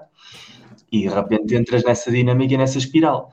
Ora, a obrigação moral, óbvia, das autoridades, sejam as autoridades estatais, que é quem tem o poder de legislar, seja as autoridades esportivas, é identificar esse problema, e o problema é crónico, é real e não vai desaparecer tão cedo, e tentar afastar-se ao máximo daqueles que são precisamente os que mais beneficiam com essa situação, que são as casas de apostas. E eu aqui nem sequer estou a dizer que são as casas de apostas que instigam esse comportamento. Há agentes fora delas, muitas vezes, são os principais responsáveis, mas que se lucram com isso, lucram. E muito. E muito, porque tudo aquilo que tem sido visto na última década, e vou só dizer a última década, uh, a nível de personalidades que mais dinheiro fizeram, e o Varela nisso controla muito melhor que eu, os donos das principais casas de apostas estão lá todos. Porque uh, o crescimento, a capacidade que eles têm de investir no futebol, seja através do sponsor dos clubes, das competições, uh, dos anúncios nos intervalos, tudo isso advém de uma torrente de dinheiro gigantesco que se está a mexer, muitas vezes com o apoio de máfias organizadas, sobretudo do Sudeste Asiático, que é onde realmente se controla muito o mercado ilegal de apostas, mas também em, a nível mais local e a nível muito mais pessoal. Portanto, obviamente, se a Liga Portuguesa, se a Federação Portuguesa de Futebol e se o governo português querem dar um exemplo o primeiro que tem de fazer não é assinar um contrato para um naming da principal competição de futebol Portugal com uma casa de apostas. É precisamente adotarem a medida que foi tomada em Espanha, que é queremos o mundo das apostas fora do futebol profissional, fora do, das competições organizadas e fora do apoio aos clubes. Qual é o problema? Que em Portugal não há ninguém mais nada. para investir no futebol. Já ninguém pois. acredita neste futebol. Nenhum, Mas é que eles veem ao contrário, aquela... como eu estava a dizer, Miguel. Eles, eles, estavam, eles estão a assim, mas estão a levantar questões sobre isto. Apareceu alguém para, para financiar e vocês estão preocupados com isto. Estamos. Estamos, exatamente por, por isso estás a porque dizer. Neste, porque neste momento, até os anos 2000, quem é que investia no futebol português? Quem eram os sponsors dos clubes? Normalmente eram empresas locais ou regionais que se identificavam com o clube, que utilizavam aquilo como uma plataforma mediática no espaço local e, e muitos dos clubes conseguiram ter bons resultados ou subsistiram graças a apoios da indústria local, do tecido industrial, digamos assim, ou do governo autónomico da Madeira eh, ou dos Açores, naqueles casos especiais do, do Marítimo Nacional, União e Santa Clara, sobretudo, mas havia ali uma dinâmica local, eh, empresarial, digamos assim, que fomentava a aparição e depois levava à desaparição de vários clubes. Depois apareceu o boom dos operadores de, de telemóveis, operadores televisivos, que passaram a ocupar uma grande parte do mercado mas quando já esse dinheiro também acabou, a única coisa que fica interessada neste futebol pobre e inócuo que é o nosso são aqueles que podem fazer dinheiro à custa desse futebol e à custa dos adeptos do futebol, que são as casas de apostas. Portanto, a nível pragmático, é fácil de entender que todas essas instituições uh, vejam nestas casas de apostas uma tábua de salvação, mas este, este, tipo de relação contratual só ajuda a aprofundizar mais um problema muito grave, muito sério, que está a levar muitíssima gente a passar situações extremamente complicadas e não pode ser que haja um duplo discurso, que não haja um, uma hipocrisia como é tão habitual no nosso futebol e como tu há pouco citaste, o caso do, do machismo de Jesus com a situação do, da entrevista ao ferro não pode ser que, por um lado, o futebol queira ser responsável e que se queiram uh, beneficiar com boas práticas e boa maneira de estar, mas depois ninguém tenha aqui nenhum problema uh, moral ou institucional de que o sponsor de determinado clube ou o sponsor da competição provenha de uma das maiores lacras sociais uh, a nível de subsistência para muitíssimas famílias no dia de hoje. E essa hipocrisia não faz sentido nenhum enquadra perfeitamente na realidade do nosso futebol, também é preciso dizê-lo, uh, sem nenhum tipo de problema, porque somos o país que somos, mas ao mesmo tempo é preciso continuar a denunciar. E eu sei que eles jogam com a ignorância dos adeptos, sei que eles jogam com a necessidade que os clubes têm para sobreviver, de se agarrarem à primeira coisa que apareça, e o futebol português está a viver com o dinheiro de depois da manhã há muitíssimo tempo, e provavelmente casos como o que vimos do Vitória de Setúbal se vão repetir cada vez mais, porque a situação é essa. Não é por acaso que já veio o presidente do Boa Vista uh, pôr a, a, voz no céu em relação à, à, redução de equipas da Liga, porque é menos dinheiro que está a entrar para dois clubes. Eu não disse, Miguel, na semana passada. Óbvio, mas isso é óbvio é menos dinheiro e, portanto, se o dinheiro já é pouco e se ainda para mais vai haver duas equipas a receber menos dinheiro, isso obviamente não vai fazer as pessoas felizes. Claro, portanto, claro. a partir daí a questão é muito simples. Temos uma questão muito séria. Eu, eu pessoalmente, eu vejo futebol desde que tenho memória e nunca apostei na vida em nada, zero. Ou seja, já tive várias pessoas que me disseram: ah, não, são só 20 euros, entras, apostas, depois não perdes o dinheiro, não recuperas. Há sempre um, um gancho para levar as pessoas a esse mundo. Sim, sim, a mim nunca me interessou minimamente, nunca me interessou minimamente, eu nem fiz o Totobola, raramente fiz algo desse tipo na minha juventude. Mas sei de muita gente. Não jogavas o Totobola? Yes, muita gente. Não, nunca fui muito. Nunca, nunca acreditei. Nunca acreditei nos meus poderes psíquicos de poder Eu também não acredito, aliás, eu sempre que até para perder, mas fogo, aquilo era só pelo prazer de jogar. E eu não gosto de perder dinheiro por, eu não gosto de perder dinheiro por perder dinheiro, mas a questão aqui é muito mais séria do que isso, é que há pessoas que estão a perder a vida. Sim. Há pessoas que não estão a perder 2 euros, estão a perder a vida. E acho que quando já entramos nesta, nesta dinâmica, este é um tema tão importante como o racismo. Porque são hum. pessoas que estão a ver a vida destruída. São pessoas que estão a hipotecar casas, hipotecar salários, que entram nas mãos das máfias, profissionais de futebol que não têm, porque nós vimos todas as reportagens que saíram há, há coisa de uns meses e falámos aqui, jogadores que não têm onde dormir, não têm onde comer, aparece-lhes alguém com esta, com esta via de escape e obviamente que eles entram nessa dinâmica porque por simplesmente deixaram-nos sem mais nenhuma hipótese. E há cada vez mais pessoas a viverem sem nenhuma hipótese a não ser esta. E se esta porta não se fecha depressa e não se estanca esta hemorragia, as consequências que vão ter vão ser mais dramáticas ainda do que já são. E, portanto, dá muitíssima vergonha alheia ver que as autoridades estão com vontade de se pôr uma medalha ao peito por terem feito um acordo que, que mantém os naming rights da Liga, quando realmente o que deviam ter era a, a, vergonha de estarem a perpetuar esta grande lacra social que é casas das apostas e, e, a viciação de resultados que no fundo andam sempre uma da mão da outra. Mas o futebol mais espetacular do mundo vive à custa das apostas. E não vejo ninguém falar disso, ninguém a criticar a Premier League, não é? Mas, mas é engraçado é, porque agora, agora vai toda a gente criticar e eu vi essas conversas todas, quero dizer também aqui algumas coisas, vi essas conversas todas muito interessantes e muito bem lançadas, tem o João Tibério, o Sérgio Ingrácia. E é engraçado, mas, mas depois quando toda a gente, quando a Premier League dá na televisão ninguém se importa se o dinheiro vem todo das casas expostas ou não, para dizer que no dia 1 de Abril a senhora chamada Denise Coates recebeu apenas e só, a Denise Coates que é CEO do grupo da Bet365, recebeu 421 milhões de libras como salário do ano fiscal que fechou. Foi o maior pagamento de sempre de um diretor em Inglaterra. A Bet365 é provavelmente a casa de apostas que mais leva a aposta de impulso, que é de onde vem grande parte do dinheiro. Só para se ter uma ideia, um, um estudo ano passado que eu tinha aqui anotado, da House of Lords, descobriu que 60% dos lucros da indústria vinham de 5% dos clientes, o que leva a, a, questões como jogadores problemáticos, pessoas altamente viciadas que estão ali a gerar enormes lucros, portanto, isto, isto, isto, não faz sentido absolutamente nenhum. Um, inclusive, nesse texto que tinha lido, uma, uma instituição de caridade britânica, um, a Bet365 foi a empresa que mais cresceu durante a pandemia, e essa instituição de caridade britânica disse que durante a pandemia a maior parte das pessoas que lhes ligavam com problemas de suicídio estavam relacionados, que quadriplicou, estavam relacionados com apostas. Portanto, isto é um, é um universo absolutamente hum, hum, inacreditável e esse para mim é o grande problema porque tem-se visto aqui, uh, tem aparecido volta e meia nos jornais portugueses, lá aparece uma coisa assim no público, num outro jornal, no JTN, uma notícia de que os níveis das raspadinhas, as coisas atingem valores absolutamente estratosféricos, mas depois não há um problema, não há, não há nada de fundo, como tu estavas a dizer. E, e, eu no outro dia pensava nisso, porque eu, naquela brincadeira que falo sempre aqui das apostas, entrei e realmente uma pessoa, do ponto de vista pessoal, nunca pensa nessas coisas. Eu, como também raramente aposto, fiz uma experiência para aí há. Acho que foi o ano passado, durante a pandemia, acho que ainda foi no campeonato, o ano passado, ao em gelo, e meti 10 euros numa casa de apostas e tenho lá 50 cêntimos, como é óbvio, não ganhei nada. Um, até porque eu depois nas apostas também sou, sou um desastre. E, e até, até domino o hockey gelo, mas sou um desastre. Não, supostamente deveria resultar melhor, porque eu até vejo as coisas, mas, mas é, é mais volátil. Mas claro que não resulta, porque senão as casas de apostas fechavam, senão os casinos. Claro. Se resultasse, enriquecesse, eu estou à vontade para falar, porque eu tenho um caso problemático na família de uma pessoa que é altamente viciada em casino. E portanto, eu já assisti conversas com ele no verão.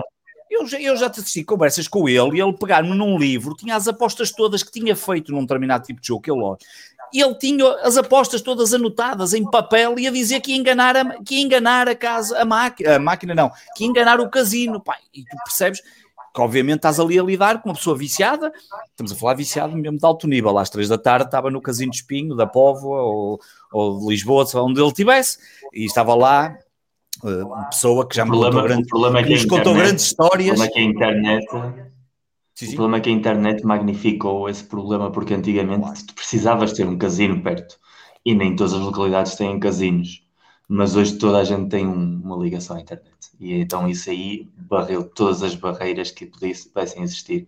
Mas depois isto leva a outra questão é... também também me leva aqui a outra questão que é um, a questão da, da BT5, seja que casas de apostas for, é problemática, mas depois leva também a um problema do mundo, um problema que muito facilmente transportamos isto para o mundo, quer dizer, isto está, a desigualdade, eh, no fundo isto vai bater sempre tudo à desigualdade, cada vez há uma desigualdade, um fosso desigual absolutamente inacreditável, quer dizer, é, é como a velha história, pá, é um exemplo básico, simples, mas Pá, tu não podes ter o Jeff Bezos, que é o dono da Amazon, cada vez mais rico, e os funcionários deles, perdoem-me as palavras, estarem a mijar para garrafas de, de, plástico porque não podem ir à casa de banho. Pá, isto não faz sentido absolutamente nenhum. Este, e o problema vai sempre bater à desigualdade, porque depois quem joga, como o Miguel dizia, pá, são as pessoas mais desfavorecidas que às vezes vêm ali um euro ou dois e acham que podem enriquecer. E, e, isto vai sempre bater à tecla da desigualdade social, e por isso o Miguel dizia muito bem: isto é um problema como o racismo, claro que é, é um problema como o racismo, é um problema desigual, é sempre o problema vai bater, seja desigualdades um, na cor da pele, seja na desigualdade no, no, no, no aspecto económico, e é, e, é, absolutamente muito grave. Isto é o bocado que ia dizer, e eu entro naquela coisa da, da, lá da, da, da e da Bet, e, e, do ponto de vista pessoal nunca pensei nisso, e, e realmente nestes últimos dias que é pensar um bocadinho, eu entro naquilo e, e, percebo que depois ficas ali tipo todo no meio da ponte, é uma brincadeira, mas depois também há problemas muito graves por trás disto. E foi até o Pombo que disse no Twitter, e é verdade. no final, depois isto, quando entramos no universo das apostas e de outro nível de apostas, estamos a falar de criminosos, de gangues criminosos e de coisas claro. que vão muito para lá do que é só o problema. Há o problema do vício e o problema grave do número, do, do, aumento que há de pessoas a jogar e vidas que são destruídas, porque são vidas que são destruídas. Esse meu familiar nunca trabalhou na vida e quando trabalhou, infelizmente foi parar à cadeia uh, por um outro familiar meu, depois saiu, mas uh, são problemas que se destroem de vidas, como são problemas depois mais graves de situações que, que aí comete o crime organizado e aí obviamente já estamos a entrar num nível, uh, enfim, se for... É, é, eu sou muito comunista e, portanto, estas coisas a mim dizem muito respeito, mas é o que tu dizes, realmente é uma pescadinha que me rabo. Neste sentido, o crime organizado é quem está por detrás da viciação de resultados a nível mundial, isso é óbvio, claro. uh, salvo aqueles casos mais locais, uh, quem está por detrás dessa dinâmica. A viciação de resultados depois leva às apostas, porque obviamente quando há, e já vimos várias notícias nos últimos anos, suspende-se as apostas de um determinado jogo porque há suspeitas de um elevado número que de apostas são colocadas desde um país ou de uma realidade tudo isso já vem da viciação do resultado. Essas apostas existem porque as máfias já garantiram o resultado de antemão e isso já partiu do princípio de que há um controlo dos personagens. E depois, ao mesmo tempo, tens toda a sociedade que não está metida no jogo, não é um protagonista, mas que leva por arrasta, mas que acredita constantemente porque a quantidade de anúncios nas televisões, nas páginas webs, entras numa página de futebol, só tens anúncios de casas de apostas vai, um resumo, casas de apostas, mas mesmo no, noutros aspectos da vida, vais a uma Amazon da vida fazer uma encomenda, aparece lá qualquer anúnciozinho de, de, Google Ads de uma casa de apostas. Até quem vai ver porno encontra casas de apostas. Portanto, a, a omnipresença na comunicação é tal que as pessoas já normalizaram de tal maneira a sua existência que deixaram de lhe ver qualquer tipo de problema, qualquer tipo de mal. E eu li o comentário há pouco do Tiber que dizia fechar as casas de apostas. Não, não é uma questão de fechar as casas de apostas. Não. Fechar não vai resolver o problema, mas legislar de uma maneira proativa e retirar-lhes as formas mais rápidas que eles têm de chegar ao lucro. Neste momento, se limpamos a presença das casas de apostas, ou se não alimentamos a presença das casas de apostas em meios de grande difusão, como são os jogos de futebol, através do patrocínio das camisolas ou através do naming das competições, já se está a aplicar um golpe importante, porque já se lhes está a tirar um peso com o qual eles jogam e com o qual eles contam. Portanto, essa é a dinâmica que as autoridades podem fazer de uma maneira proativa, organizada e consensuada. A partir daí, obviamente que há um trabalho muito maior a fazer, tem muito a ver com o crime organizado, tem muito a ver com a viciação de resultados, mas se o governo, que é quem é, neste caso, a, a voz que tem o poder real, já que as federações e as ligas vão estar sempre a olhar muito mais para a conta bancária do que para a moralidade do jogo, se legislizam nesse sentido, automaticamente vão dar as ferramentas necessárias para que a presença, a omnipresença dessas casas apostas seja menor e que, portanto, a forma como condicionam o dia a dia e a forma de estar de muitíssima gente também seja diferente. Hoje está de tal forma normalizado que um miúdo de 14 anos acha normal pegar na semanada e gastá-lo numa aposta. Yeah. E isso existe. Isso é uma coisa que está aí, porque por muito que elas digam que é preciso ter mais de 18 anos para estar, todos esses truques são facilmente ultrapassáveis.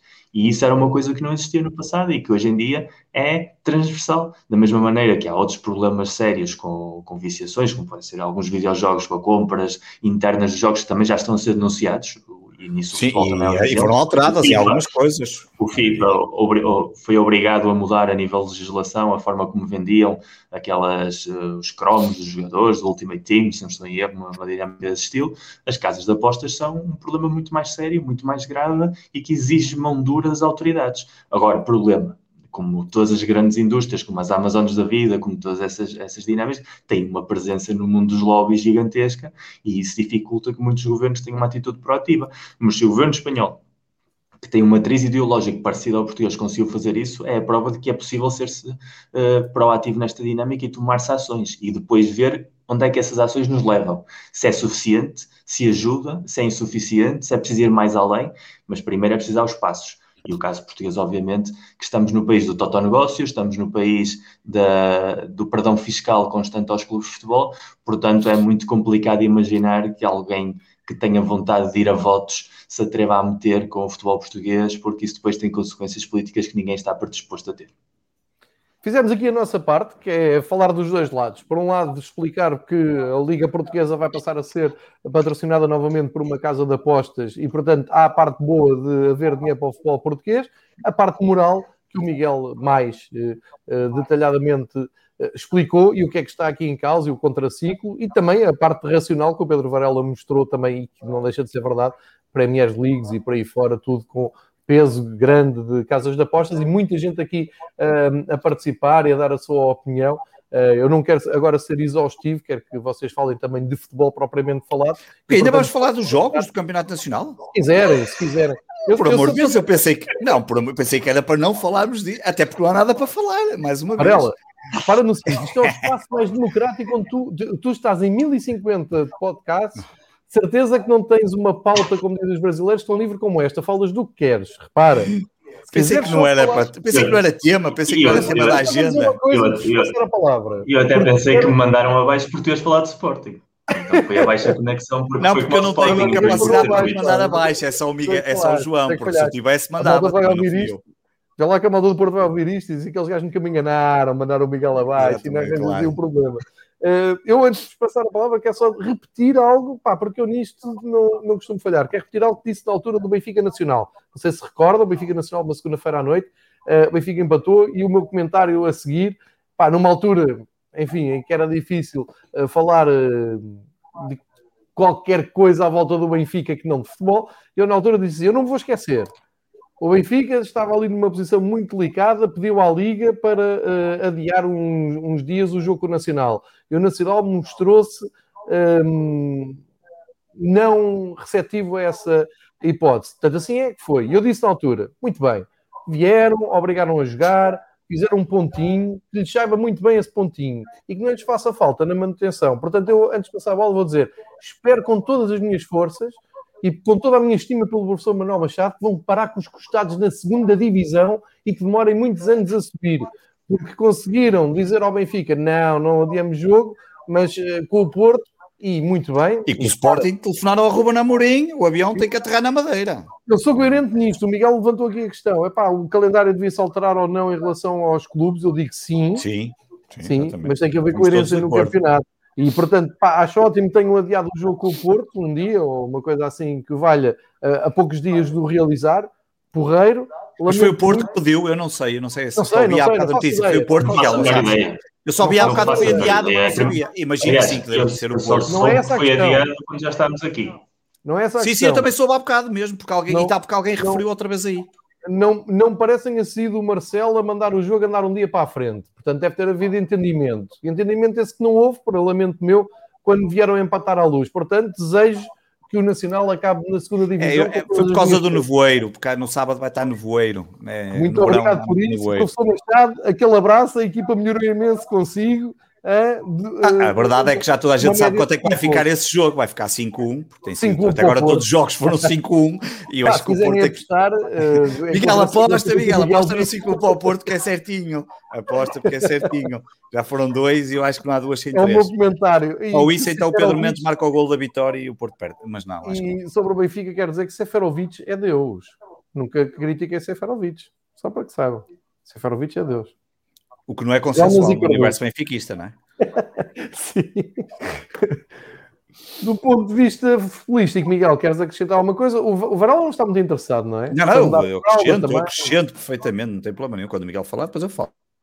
Sinto-me profundamente desiludido se o Varela não quiser falar. Aliás, ele já tirou os fontes, não me quer ouvir a dizer que me sinto desiludido por ele não falar. Uh, o jogo do campeonato, o jogo do campeonato, a vitória do Porto, além de ser merecidíssima pela, pela forma que a equipa jogou, foi, foi uma boa notícia porque foi um jogo onde jogaram muitas segundas figuras e normalmente estes jogos entre jogos europeus são extremamente complicados e quem chega a alturas das competições europeias está habituado a, a, perder pontos quando tem de jogar entre eliminatórias, sobretudo com o desgaste que existe diferencial entre um jogo da Liga dos Campeões e a Liga Portuguesa, é, são dois mundos completamente diferentes. E a forma como a equipa respondeu com com o Tondela foi bastante assertiva, o resultado tocou por escasso, que é, continua sendo um dos problemas crónicos desta temporada, mas serviu para pôr o Sporting mais uh, atento uh, ao, ao, bafo do dragão, digamos assim. E, e, sobretudo, agora a nível mais pragmático, serviu para manter a distância com o Benfica, que está numa dinâmica altamente positiva e vai ser muito complicado pará-los, porque tem efetivamente nas últimas 5, 6 jornadas sido claramente a melhor equipa do campeonato. E, portanto, eu continuo a dizer, a luta do Porto neste momento é ser segundo, garantir o acesso direto à Liga dos Campeões, e, e tudo o que vier a partir daí é, é, prenda do Sporting, e a nossa obrigação é, é ganhar ao claro. Benfica, garantir a segundo lugar, e já está. Em relação à Liga dos Campeões, sinceramente, eh, eu já disse aqui a semana passada, tudo o que disse a semana passada podia repetir aliás, acho que o Porto foi melhor ontem, eh, quem não viu o jogo, porque estava a ver esse, essa sinfonia de Champions League, perdeu um jogo onde o campeão de Portugal uh, foi bastante superior em muitos momentos do jogo a uma equipa milionária da Premier League. E esta frase, é, acho que para mim é a frase que fica, porque é uma frase que não vão ouvir muitas vezes uh, a nível de história do futebol português, infelizmente. Não há capacidade para as equipas portuguesas competirem na Europa de maneira recorrente e muito menos não há capacidade para as equipas portuguesas chegarem aos quartos de final e serem melhores. O Porto, eu acho que no, no das duas mãos foi melhor, foi superior em todos os sentidos, menos num, que cometeu mais erros e os erros pagam-se caro nesta altura. O, os erros defensivos do Porto eh, pagou-os com dois golos do Chelsea, tiveram cinco oportunidades na soma dos dois jogos, se isso, aproveitaram muito bem os dois que tiveram na primeira mão e com isso puderam jogar uma segunda mão de uma maneira mais controlada e mais relaxada. E os cinco golos que o Porto podia ter metido, não meteu nenhum, salvo o mais inesperado deles todos e o mais bonito deles todos, e um fortíssimo candidato a gol da Champions League. Uh, que é, é, basicamente ajuda a fechar uh, essa maldição, porque oficialmente o jogo era em Inglaterra, apesar de ter sido em Sevilha, o Porto nunca tinha em Inglaterra, portanto eu espero que isto sirva para pagar a maldição e que já de uma vez. E nunca ganhou essa história. Eu vi essa história depois do jogo, até me deu vontade de rir. O Porto Sevilha, ganhou em Inglaterra, Sevilha, Sevilha mudou. Sevilha eu por acaso é até fui um ver o mapa e olha, mudou. Sevilha olhei... é um bairro de Londres. Claro, claramente. É, se viras é um ali à direita, estás na rua principal. Exatamente, é, estás ali em Oxford Street, tiras à direita e tens, e tens, e até às vezes as laranjeiras todas e estás em Sevilha. Tens, tens, o Thames à, tens o Thames é, à esquerda, tens a Giralda à direita. Estás a ver mais ou menos, não está? Aliás, Uma belíssima cidade, já lá fui ver um jogo das competições europeias, grande cidade. O, o, o Betis Sevilha e o Chelsea West Ham são mais ou menos a mesma coisa. Uh, e o Manel, o Manel Neves nos perdoou. Agora, eu, eu acho que foi, foi, foi foi um, foi um bom jogo, foi um bom jogo, foi um jogo de Liga dos Campeões de quartos de final, não há maus jogos de Liga dos Campeões de quartos de final, há jogos diferentes, foi um jogo muito tático e o Porto jogou francamente bem, uh, controlou, jogou para mim com aquele contra aquele que é provavelmente o melhor médio defensivo dos últimos seis anos, que é o Kanté. E, e é, uma, é uma delícia ver aquele homem jogar, a maneira como ele estava a controlar uh, as movimentações defensivas do Porto. Mesmo eu querendo que ele partisse uma perna desde o minuto 1 um, para não estar ali, é, é impossível não, não se apaixonar pela forma assim, como, Miguel. como o francês joga. Fair Fair não, play. só o Nuno Mendes, só o Nuno Mendes, é verdade. Fair play, Miguel. Uh, mas, mas foi realmente um jogo em que o Sérgio Conceição demonstrou que é o treinador perfeito para estas situações. Ou seja, não lhe podemos pedir, porque já demonstrou isso durante quatro anos, que monte uma equipa para controlar jogos desde a superioridade, eh, mas podemos de sempre pedir que monte equipas para controlar jogos desde a inferioridade e ele aí sente-se como um peixe na água, sabendo que a equipa não vai ter mais a bola, se bem que o Porto ontem se não ganhou em posse de bola no final do jogo, durante grandes partes do jogo era a equipa que mais bola tinha e, e quase nunca a perdeu em zonas importantes, o que foi, foi uma boa exibição coletiva a nível de frieza defensiva, mas foi sobretudo um Porto que soube explorar muito bem as suas valências e que colocou o Chelsea em apuros em algum que outro momento. Foi pena, Continuo a achar que o Porto é melhor que este Chelsea, o que é muito dizer, porque só as contratações de Chelsea neste verão valem mais que todo o plantel do Porto. Portanto, isso mostra que é possível chegar a esta altura com um bom trabalho de casa feito e ser competitivo, mas também é aquilo que eu tenho visto aqui, eh, li várias vezes, não às vezes suficientes. A verdade é que nos últimos 20 anos o futebol português na Europa tem sido o Porto num 80% e os outros 20% depois vai por, eh, por etapas, às vezes é um clube, às vezes é outro, mas é um peso que recai quase sempre sobre o Porto, onde foram mais pontos para o ranking da UEFA com aquela vitória, independentemente da eliminação. E, e, eu acho que ali está mesmo aquela parte do ADN que, que eu já falei aqui com o João, que o Benfica perdeu nos anos 90, que era uma equipa que o tinha na Europa até os anos 90 de maneira regular até, que perdeu e que acho que ainda não encontrou totalmente, que o Sporting provavelmente nunca teve a nível histórico e que o Porto ainda não perdeu. E, e mesmo nas épocas em que o Porto não está bem, e, e claramente esta é uma delas, é, encontra sempre na Europa forma de, de limpar um pouco os pecados. E a sensação é positiva, fizeram o melhor que podiam fazer Uh, podíamos ter feito história a chegar às meias finais, mas isso aí já são detalhes. Agora o importante é, é garantir o segundo lugar, uh, sair da luz uh, à frente e, sobretudo, continuar à espera que o Varela de empate em empate até à derrota final nos faça felizes em maio. Inesperadamente é felizes, diria eu. Estamos contigo, Varela. Se querias tu.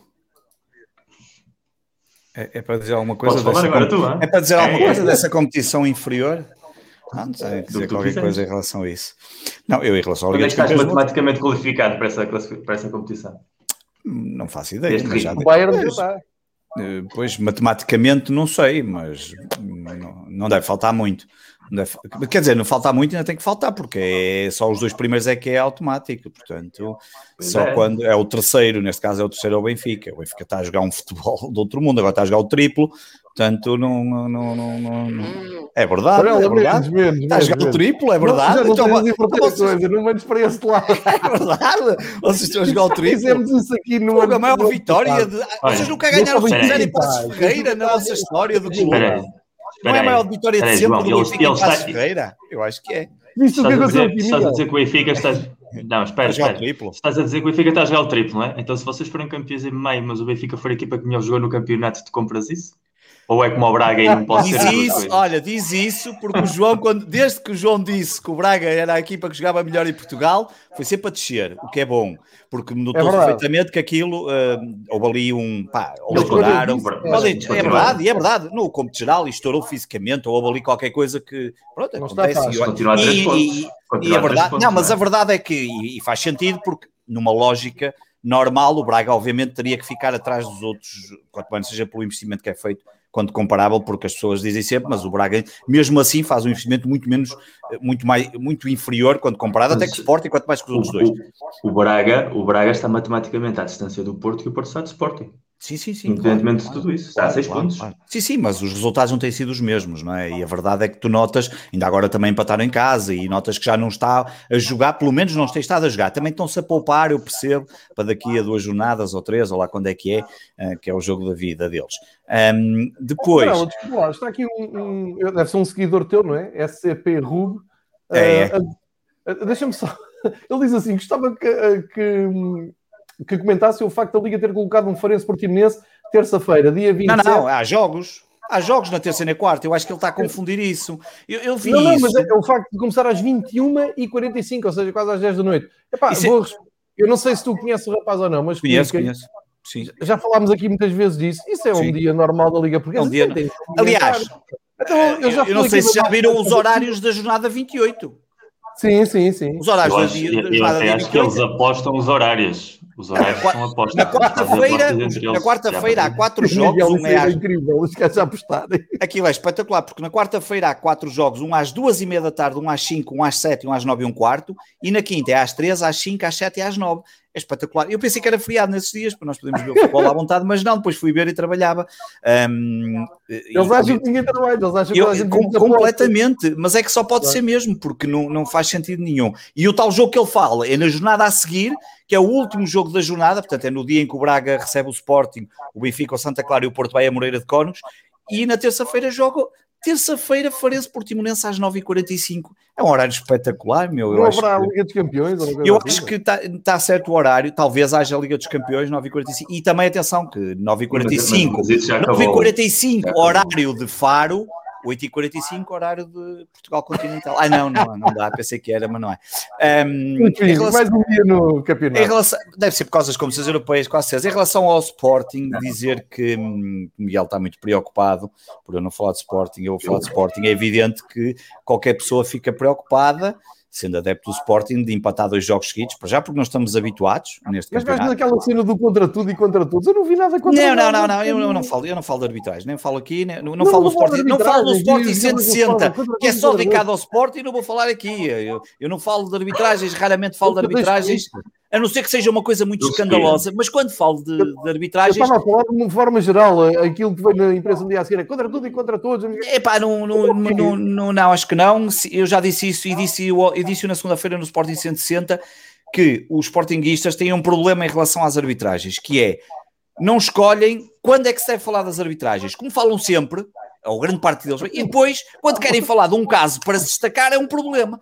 Pá, e não dá, não, não dá para ser. Que é uma coisa que está, por exemplo, a acontecer este ano com alguns portistas, também falam sempre, não Miguel, atenção, porque não pensei que só falo aqui de Miguel. O Miguel até é uma pessoa bastante moderada, mas que falam de todos os jogos e depois, quando querem falar só de um, não dá, e depois até se esquecem do que acontece. E esse é um problema que está acontecendo no Sporting. Eu não acho que tenha sido contra tudo, contra todos, nada disso.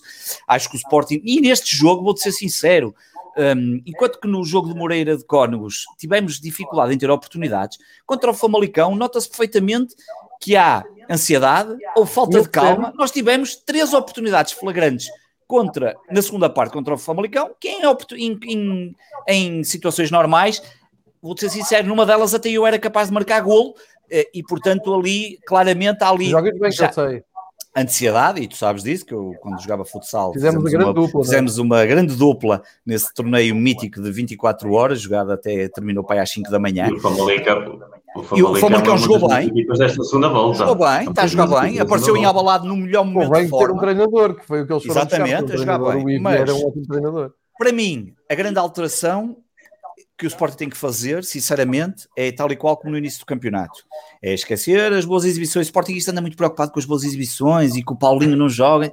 Pá, eu não quero saber de boas exibições nenhumas neste momento. É exatamente como no início do campeonato e por isso é regressar ao esquema do, do, do, do início do campeonato, é voltar a colocar o Nuno Santos, o Pedro Gonçalves, porque, em posições de goleador, porque na verdade o Pedro Gonçalves não é à toa que tem os 16 golos, um, deixou de ser o melhor marcador no sábado e voltou depois a ser. Quais boas exibições?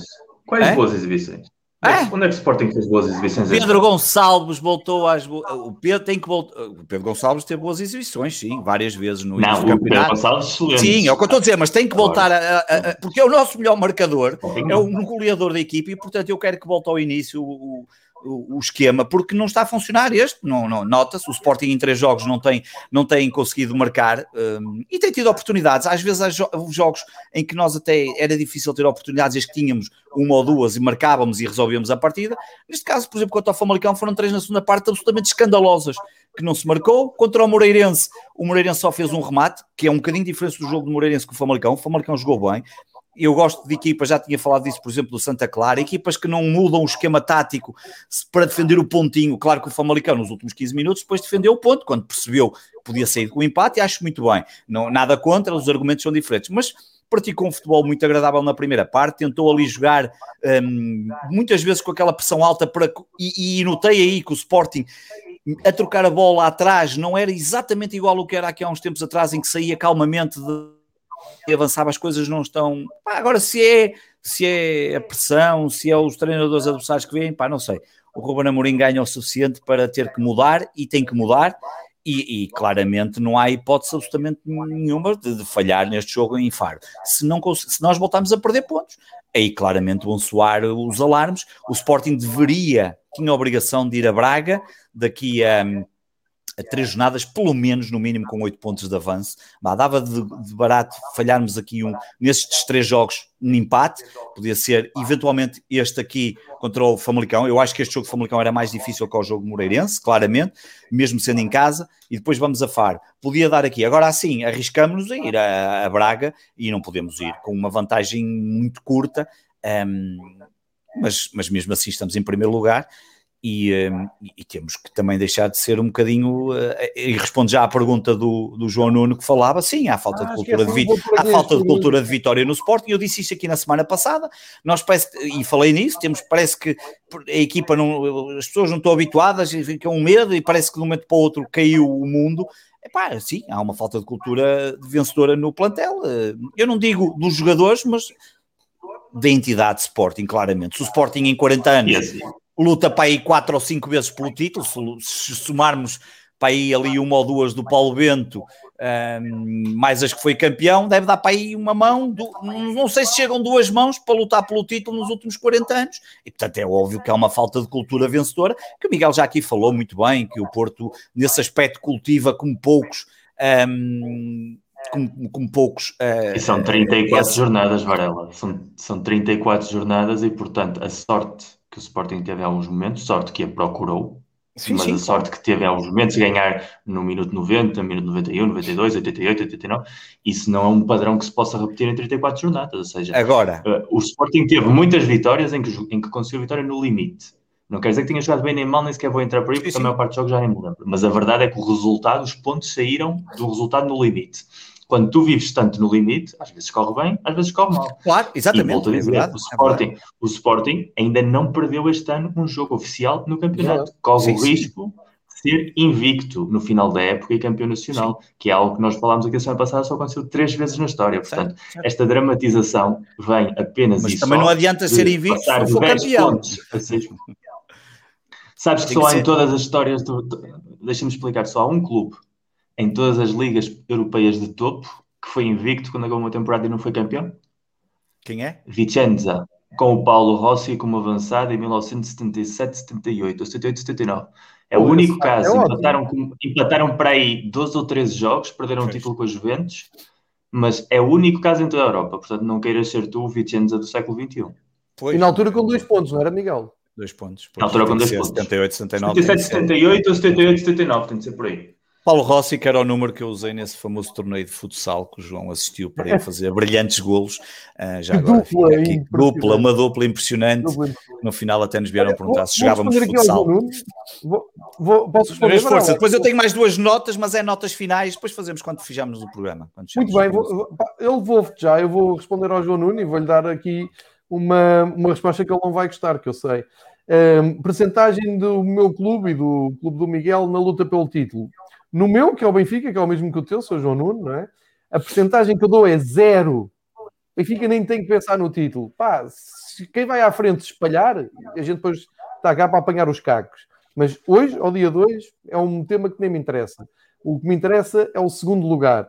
E o segundo lugar é algo que depende de nós. Como diz o Miguel, o discurso tem que ser igualzinho ao do Miguel, mas adaptado ao nosso lado. Isso o problema do Sporting é lá com eles. Se, se há medo cénico, se estão a ter uh, aquele peso da luta pelo título extra. Isso, nós não fizemos nada para lutar pelo título este ano, para trás. Portanto, agora estamos numa fase boa, há que aproveitá-la e tentar ir aos objetivos que são palpáveis e que são realmente importantes. E vou voltar a repetir uma coisa que disse aqui há uns tempos e que causou ataques cardíacos na nação benfiquista. Este ano, este ano, vou repetir, é tão importante ficar em segundo como em primeiro. O que é uma coisa completamente diferente de ser campeão ou não.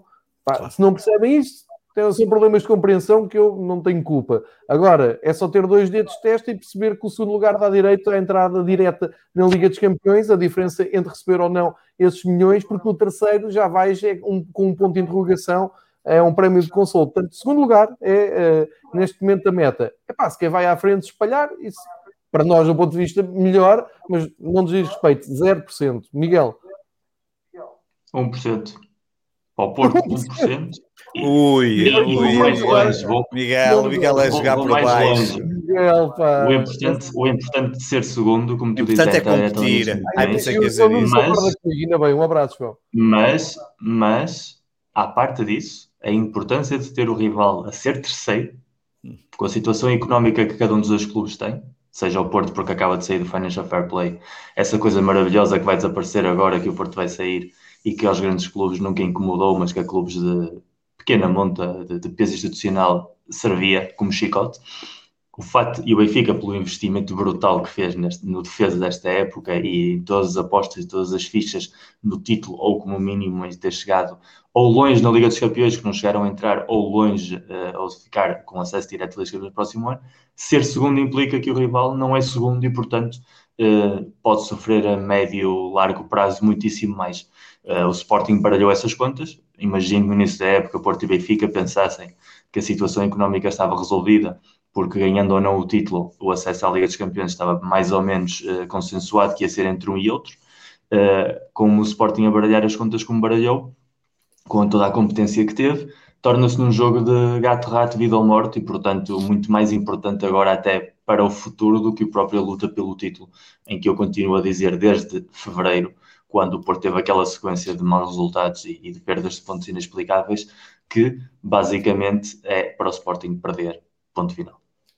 Miguel, deixa-me acrescentar aqui algo que. Eu já fui ver isso também, exatamente. O, duas contas aqui a manifestar, o Sérgio Martins, Boa. o Curioso Benfica, a dizerem que Benfica em 77 78 já foi confirmado. Exatamente. Perdeu um único jogo foi o Porto campeão. O Porto foi o Nesse campeão. campeonato eu fui procurar há bocado e vi, foi a valia dois pontos também, foi o Benfica. Muito, muito provavelmente, obrigado provavelmente tinha, tinha, a cabeça, tinha a cabeça aos dados por terem aparecido lá as grandes ligas europeias e eu na minha certo, certo, ingenuidade ter achado que o Calhar, estava nas duas mas... E eu foquei-me tanto no teu dado do Vicenza que eu não conhecia, que já me está a dar vontade de ir uh, descobrir como é que foi esse campeonato, de ir uh, ver umas coisas, vídeos e ler e não sei o quê. E estupidamente também não, não meti o 7 para Portugal e é 77, Curiosa, 78. Mas curiosamente, mesma época, se não é 77, 78, 79, ou seja, é a mesma época, mais ou menos. Eh, Exatamente, no final da década de 70. Obrigado aos dois. Uh, até eu é que fico mal aqui na fotografia que devia ter sido eu a levantar uh, essa bandeira. Um, como já falei muito no princípio, vou passar o Varela para as considerações finais, que não tenho mais nada a dizer depois dos desabafos que já tive, da minha terapia. Vou ficar aqui sozinho, é? A fazer considerações finais. Posso não, Varela, ah, estamos aqui para te ouvir com toda a atenção. Cada vez ah, já mais. é para terminar. Eu pensei que o Miguel ia terminar com mais alguma coisa. Não, não há recomendações não, de livros nem nada. Miguel terminar com o que quiser. Se o Miguel não recomenda um livro, se o Miguel não recomenda um livro, fico. Varela, assim tu queres mandar nisto, mas isto aqui não é. Não, não, não, não, por favor, mandar. Eu não preciso, não preciso mandar nisto não preciso mandar isso, mas a verdade eu, é que precisávamos. Eu ficar aqui mais 20 minutos, porque daqui a 20, que 20 minutos, minutos eu vou-me embora, que eu tenho mais que fazer. Há jogos de jeito hoje? Não, não, não há. Não. Ora é bem, uma, coisa, uh, uma coisa de interesse chamada Champions League, Varela. É uma coisa isso é só uma competição. Só para o ano é que vais perceber. Se lá, talvez, talvez, talvez. Olha aí, olha aí. Não, não, só para terminar, duas notas finais. Podia ter feito há bocado. Uma delas tinha a ver com o Sporting, mas podia ter feito só para dizer. Uma delas tem a ver com. Um, com, a, com, com uma questão do Sporting que eh, ontem, ontem eh, portanto, no, no, domingo, no domingo, alguns adeptos do Sporting foram ao Alvalade receber Sim. Eh, a equipa ou preparar-se para receber a equipa e foram brindados com uma brilhante carga policial. Ah, Foi espetacular, muito... que apanharam crianças e tudo. E eu acho muito engraçado quando, por exemplo, o Benfica foi a Passos Ferreira Epá, e os adeptos puderam. Não, não, não, espera, calma, deixa-me dizer. Deixa-me dizer, não tem nada a ver com o Benfica. O Benfica foi a Não, não, só quero dizer. Não, não, não, mas não tem nada a ver com o Benfica. Eu vou dizer, eu vou, eu vou dizer de vários que é para nem parecer, é que nem para parecer que não tem nada a ver com os outros clubes.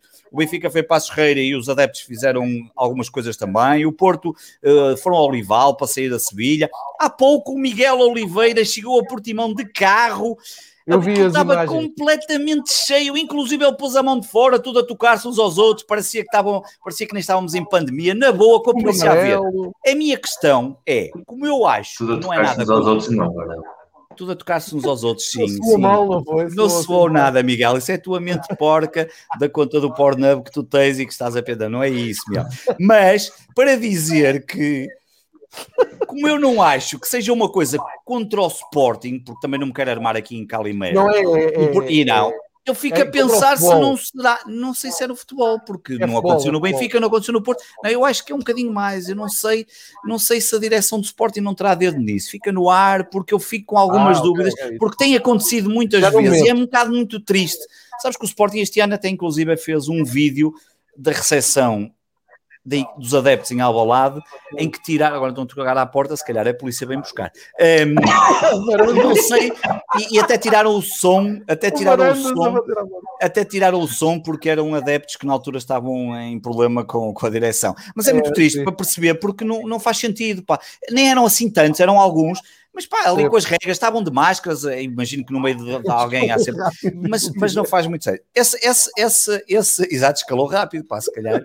A minha filha está a abrir a porta, tenho que ir lá, que senão ainda me levo a filha. E eu, eu, já, já, acho que ah, é o, meu, é, o meu filho, é o meu filho, afinal é o meu filho que regressa. A minha filha veio avisar que é o, é o meu filho que afinal regressou. Porque, entretanto, o meu filho estava na rua, podia às vezes ser apanhado por algum super dragão ou uma coisa qualquer e ter sido levado, mas não, vai regressar são e salva a casa. E, e depois, por último, dizer que em relação eu tinha recomendado aqui o Adalup da, da, na semana passada relativamente a isso. E, e, desta vez há um tema do futebol que recomendo muito que leiam. Agora é a minha mulher a, a perguntar isto, se calhar escalou demais. É, estou a receber telefonemas a toda hora, só se calhar daqui a um bocado vou receber o telefonema da polícia. Um, último fever pitch, por favor. No, eu falei do Adalap e vale a pena ler o de ontem. Tem o negócio do Kevin De Bruyne, que foi muito falado por causa da que ele não utilizou os agentes e utilizou uma empresa que é a Analytics Football Club e que hum. utilizou uma, um algoritmo Cadê, muito é bom. Está no Huddle Up outra vez, naquilo que eu disse aqui da última vez, e fala lá, explica muito bem como é que o Kevin De Bruyne e a sua equipa de advogados e gestão, ele não, é que a malta aqui em Portugal foi, Ei, não utilizou os agentes e não sei o que mais, e querem levar para o, para o lado de não utilizou os agentes e aquilo foi mais barato. Não foi barato, porque utilizou uma equipa legal, uma equipa de gestão, para contratar um programa de uma empresa chamada Analytics FC. A minha filha está toda contente, conseguiu abrir a porta pela primeira vez, quer dizer que eu tenho que começar a preocupar com um dia destes foge. E portanto, um, o, a empresa é o Analytics FC. Um, ele, ele utilizou um programa, um produto que se chama Transfer Lab e que não só conseguiu mostrar que era importante para a equipa, e, portanto, aumentou o valor contratual dele de 30%. Foi, ele assinou um contrato de 100 milhões, como ainda mostrou que para ele o clube ideal para ele continuar a jogar era também o Manchester City, portanto, ali uma espécie de um win okay. para ele. Vale a pena ler, acho muito interessante. E também para dizer, para muita gente fica, pá, isto é mais que natural. Hoje em dia não há ninguém que não trabalhe os dados e que não veja. E depois há lá uma história muito engraçada também do Memphis Depay, que quando foi para o. Qual foi o clube francês que ele foi? Lyon, acho eu. Lyon. E ele, na altura, também utilizou o mesmo software e para, para lhe darem alguns clubes para onde é que seria melhor, com base nas suas características, qual era o melhor clube onde ele poderia jogar. E na altura ele escolheu o Lyon com base nisso e ele, se não estou em erro, é um dos melhores uh, a nível de golos e de características do Lyon. alguma coisa do campeonato francês e ias ver que sim, que é um dos melhores jogadores. Pronto, mas, mas, mas de qualquer forma é interessante, mas é interessante perceber é como, como cada vez mais trabalham estes números, este, estes dados, mas que são coisas absolutamente normais. Aqui, claro, aqui em Portugal levou-se logo a discussão para a gente, Ei, está a ver, não é preciso menos e não sei o que mais. Pá, e, e, não é só isso, há aqui outras coisas. O futebol, obviamente, também está a mudar desse ponto de vista. No outro dia apanhei no Twitter também um estudo se cara aqui o Miguel até me pode corrigir, uh, de um clube dinamarquês, ao ver, acho que era o Nordland, que fazia a, a competição do seu plantel uh, por estatística, por uh, estudo estatístico, quase matemático, e era um caso muito interessante. Eu fiquei até de ler esse artigo, depois não li, mas fiquei uh, curioso para ver isso, é? Faz-me lembrar aquele filme do Brad Pitt, o o Moneyball, Moneyball, exatamente, que é um filme fantástico desse ponto de vista. Eu, eu, eh, aliás, para, para rematar este assunto, eu vou-vos dizer: irrita-me tanto no, no Twitter a malta que só vê o futebol pelos números, como aquela malta como ontem aconteceu a seguir ao jogo, que é completamente contra os números. É pá, um, entre uma coisa e outra tem que haver equilíbrio. Irrita-me tanto uns como outros. Um gajo falar com o XG2, não sei o quê. o XG, eu nunca ouvi falar tanto do XG como este. Eu até já estou farto ah. do gajo. Eu, é, é uma coisa é, é, horrível, depois, meu, horrível. Depois do Bayern, ontem do Bayern PSG, pareceu uma seita que eu não, nem, nem conhecia, que eram tão Mentira, porque tu conheces todas as seitas, isso eu conheço, e sei muito bem que tu daste bem com as seitas, não, é verdade, não digas é que não conheces. Esta, esta conhecia que era movida ao ódio anti-estatísticas. Estes gajos ah, isso também há, já há muitos no Twitter. Uh, já há aí um, um, um, Até já houve um, um texto aí no Tribuna sobre isso e que ia desmanchar é, aqui. é, pá, é 8, Portugal é 880, é 880. É, não podes, não dá isso. isso. É, tudo, não, está tudo com, com, com, com, os nervos, meu. Não, Sporting não pode está na luta pelo título, fica tudo muito nervoso. Eu acho que a malta aqui de, que está a assistir, os quase quatro dezenas de pessoas estão aqui, está tudo bem em tua casa com a tua filha, está tudo controlado. Está tudo controlado. Pelo menos eu vi-os a sair daqui do quarto, é porque estão os dois ali. À partida está tudo controlado. Isto é importante para a gente. É não, não, ainda temos tempo. Eu tenho que ir fazer o jantar porque a minha mulher não está cá em casa e eu também faço algumas coisas. As pessoas pensam que eu só gravo podcast, mas não, tenho que ir dar de comer daqui a um bocado aos filhos. É verdade que esta semana, por acaso, gravei, vou gravar todos os dias um diferente, menos à sexta-feira. Eu vi, eu vi. Eu mas, vi, mas, mas, mas tenho uns os filhos ali para tratar. O que as pessoas não sabem é que tu também gravas podcast enquanto cozinhas. Não, isso ainda não, mas um dia até pode ser, pode ser necessário, mas não, até agora não tem sido preciso. Eu, mas o que as pessoas sabem é o que tu ganhas por cada podcast. Ah, oh, exatamente, claro, é isso. Eu se ganhasse por podcast gravado, não ia dar restos agora aos meus filhos, coitados. restos é Bom, e com esta imagem incrível, passo a palavra ao Miguel para as últimas considerações. Depois dos restos, coitados dos miúdos. Coitados. Nada, nada comida de ontem, tenho... bem boa. Muita, triste, muita tristeza que o Beira-Mar desceu aos campeonatos distritais. É verdade. É, é muito triste que uma cidade como Aveiro e um clube tão histórico vencedor de uma taça de Portugal. Linda, uma cidade muito bonita. Já Tenha caído um nos distritais e, e é, o futebol português precisa de mais de beira-mares. É o que eu espero que aconteça ao Nacional da Madeira, não quero mais dizer isto. Sejas assim, é preciso o futebol ir às ilhas, não sejas assim. Está lá o Marítimo. E, bem, como está, como está o campeonato, se calhar não. E, uh, e nada mais. Uh, Amanhã o meu pai teria feito 69 anos se fosse vivo, morreu há 13 anos atrás, há muito tempo, então em homenagem hoje vou, enquanto estiver a ver o Liverpool Real Madrid, vou começar um save no Football Manager com o Salgueiros, que era o clube dele. Nada mais a dizer. Muito bem. Excelente, Miguel. Ah, com essa nota final quase que já não consigo dizer mais nada, assim, eh, pá, pronto. Não, já te consegui calar, já, já cumpri o objetivo. Já, não, não, com essa nota final, com essa nota final, é uma boa nota final, é uma nota fantástica, até porque o Salgueiros também faz parte do meu imaginário de criança, porque eu sou sportinguista por causa do meu avô, mas o meu avô era sócio do Salgueiros e ia muitas vezes ao Vidal Pinheiro ver os jogos, ele gostava muito, porque o meu avô é daqui do Porto, uh, mas ali de Ritinho, não, já não me recordo bem onde é que nasceu e viu durante a sua infância, mas o Salgueiros é um clube. E, é, e na universidade que é uma coisa engraçada, tinha um amigo que fazia parte, estudava comigo na universidade, era, fazia parte da, da famosa alma salgueirista, da claque, e era muito engraçado, porque não gostava de mais nenhum clube, era mesmo salgueirista, claro, alma ali dos duros, dos puros, duros, puros, duros no sentido, não dava a porrada com ninguém, até era bastante simpático, e o João conhece muito, conhece muito bem também, um grande salgueirista, o Luís, Luís. Uh, que é um grande salgueirista também, e, um, e, e é fantástico. Uh, e é, foi uma boa referência. É uma ótima nota. Portanto, de, o, aqui o Saramago das noites europeias deixou-nos a nós sem, sem saber o que dizemos mais. Eu, eu, eu, termino, termino este episódio mandando um grande abraço ao Miguel e boa sorte para o seu save uh, tão simbólico, que acaba da melhor maneira mas deixa aqui uma ponta de preocupação com a alimentação dos teus filhos, que é algo não, que, calhar, não, não, não vou brincar. Nem te digo até caste de comida, é das poucas coisas que aqui em casa podemos. Eh, posso, deixe de ver futebol, deixe de fazer o que for preciso, mas comida para os miúdos, não, até porque a comida de ontem estava muito boa, portanto não há mal nenhum repetir. não, não, porque não, tu, tu conheces muito bem a minha mulher e como tu sabes, a minha mulher nessas coisas não deixa, não deixa por créditos alheios. E exatamente, e o Tiago Marques dizia muito bem que eu uso a Bimbi, é verdade, também tenho feito aqui. A pandemia fez-me fazer aqui algumas coisas. Eu não gosto de cozinhar, não tenho problemas em dizer nenhum. Eu, eu Adoro não... comer, detesto cozinhar. Eu só não estou preocupado porque conheço aí as melhores costelinhas do país, estão aí bem perto e sei que quando tiveres fome não tens que cozinhar, é só ir ao Carpa. No caso, podíamos ter aqui um patrocínio do Carpa, muito bem. Que... E eu receber aqui costelinhas todas as semanas. E eu ir uma Era vez bonito. por mês a Gaia comer costelinhas. Não, não, tu não vens porque a próxima vez que vieres aqui levas com o pedregulho mesmo aqui, mas é da minha janela daqui que se vê para a rua. Desta vez vou-te acertar mesmo. E já vai ser o teu filho a tirar, não é? Já... E pode ser o meu filho a tirar também. Ou a minha vizinha, porque ela também não gosta muito de ti, não te esqueças disso. É, a grande vizinha. Eu espero que essa, essa, essa, de subir, essa de subir uma vez por mês, espero que se cumpra em agosto quando eu estiver aí, porque assim já somos dois, tens a obrigação de subir e fazemos o, o Fair Pitch em direto. E fazer, vai, fazemos. É, tu vais cá, não vais? Vais cá no verão, não é, Miguel? Há de vir cá, provavelmente. Eu vou sempre. Vais sempre, a não ser que a pandemia não permita, mas eu acho que sim. É pá, não vamos fazer planos que eu estou tão deprimido com os próximos dias e o que o Costa vai dizer amanhã, vamos deixar isso em banho-maria, não me deprimo É pá, com o nível de uh, vacinas aumentar, isto há de melhorar mais cedo ou mais tarde, quanto mais não seja, há de, há de se atingir a imunidade. Até porque eu quero, quero descer no verão e irei à tua casa e partir os vidros da tua casa um, em maio, uma coisa qualquer. Se não for em maio, nas férias de verão. Epá, eu gostava. A Vandinha é uma querida, não merece sofrer o que sofre contigo, mas pronto. Meus caros amigos, 1 hora e 45, estamos quase no limite do brinco e, portanto, grande abraço.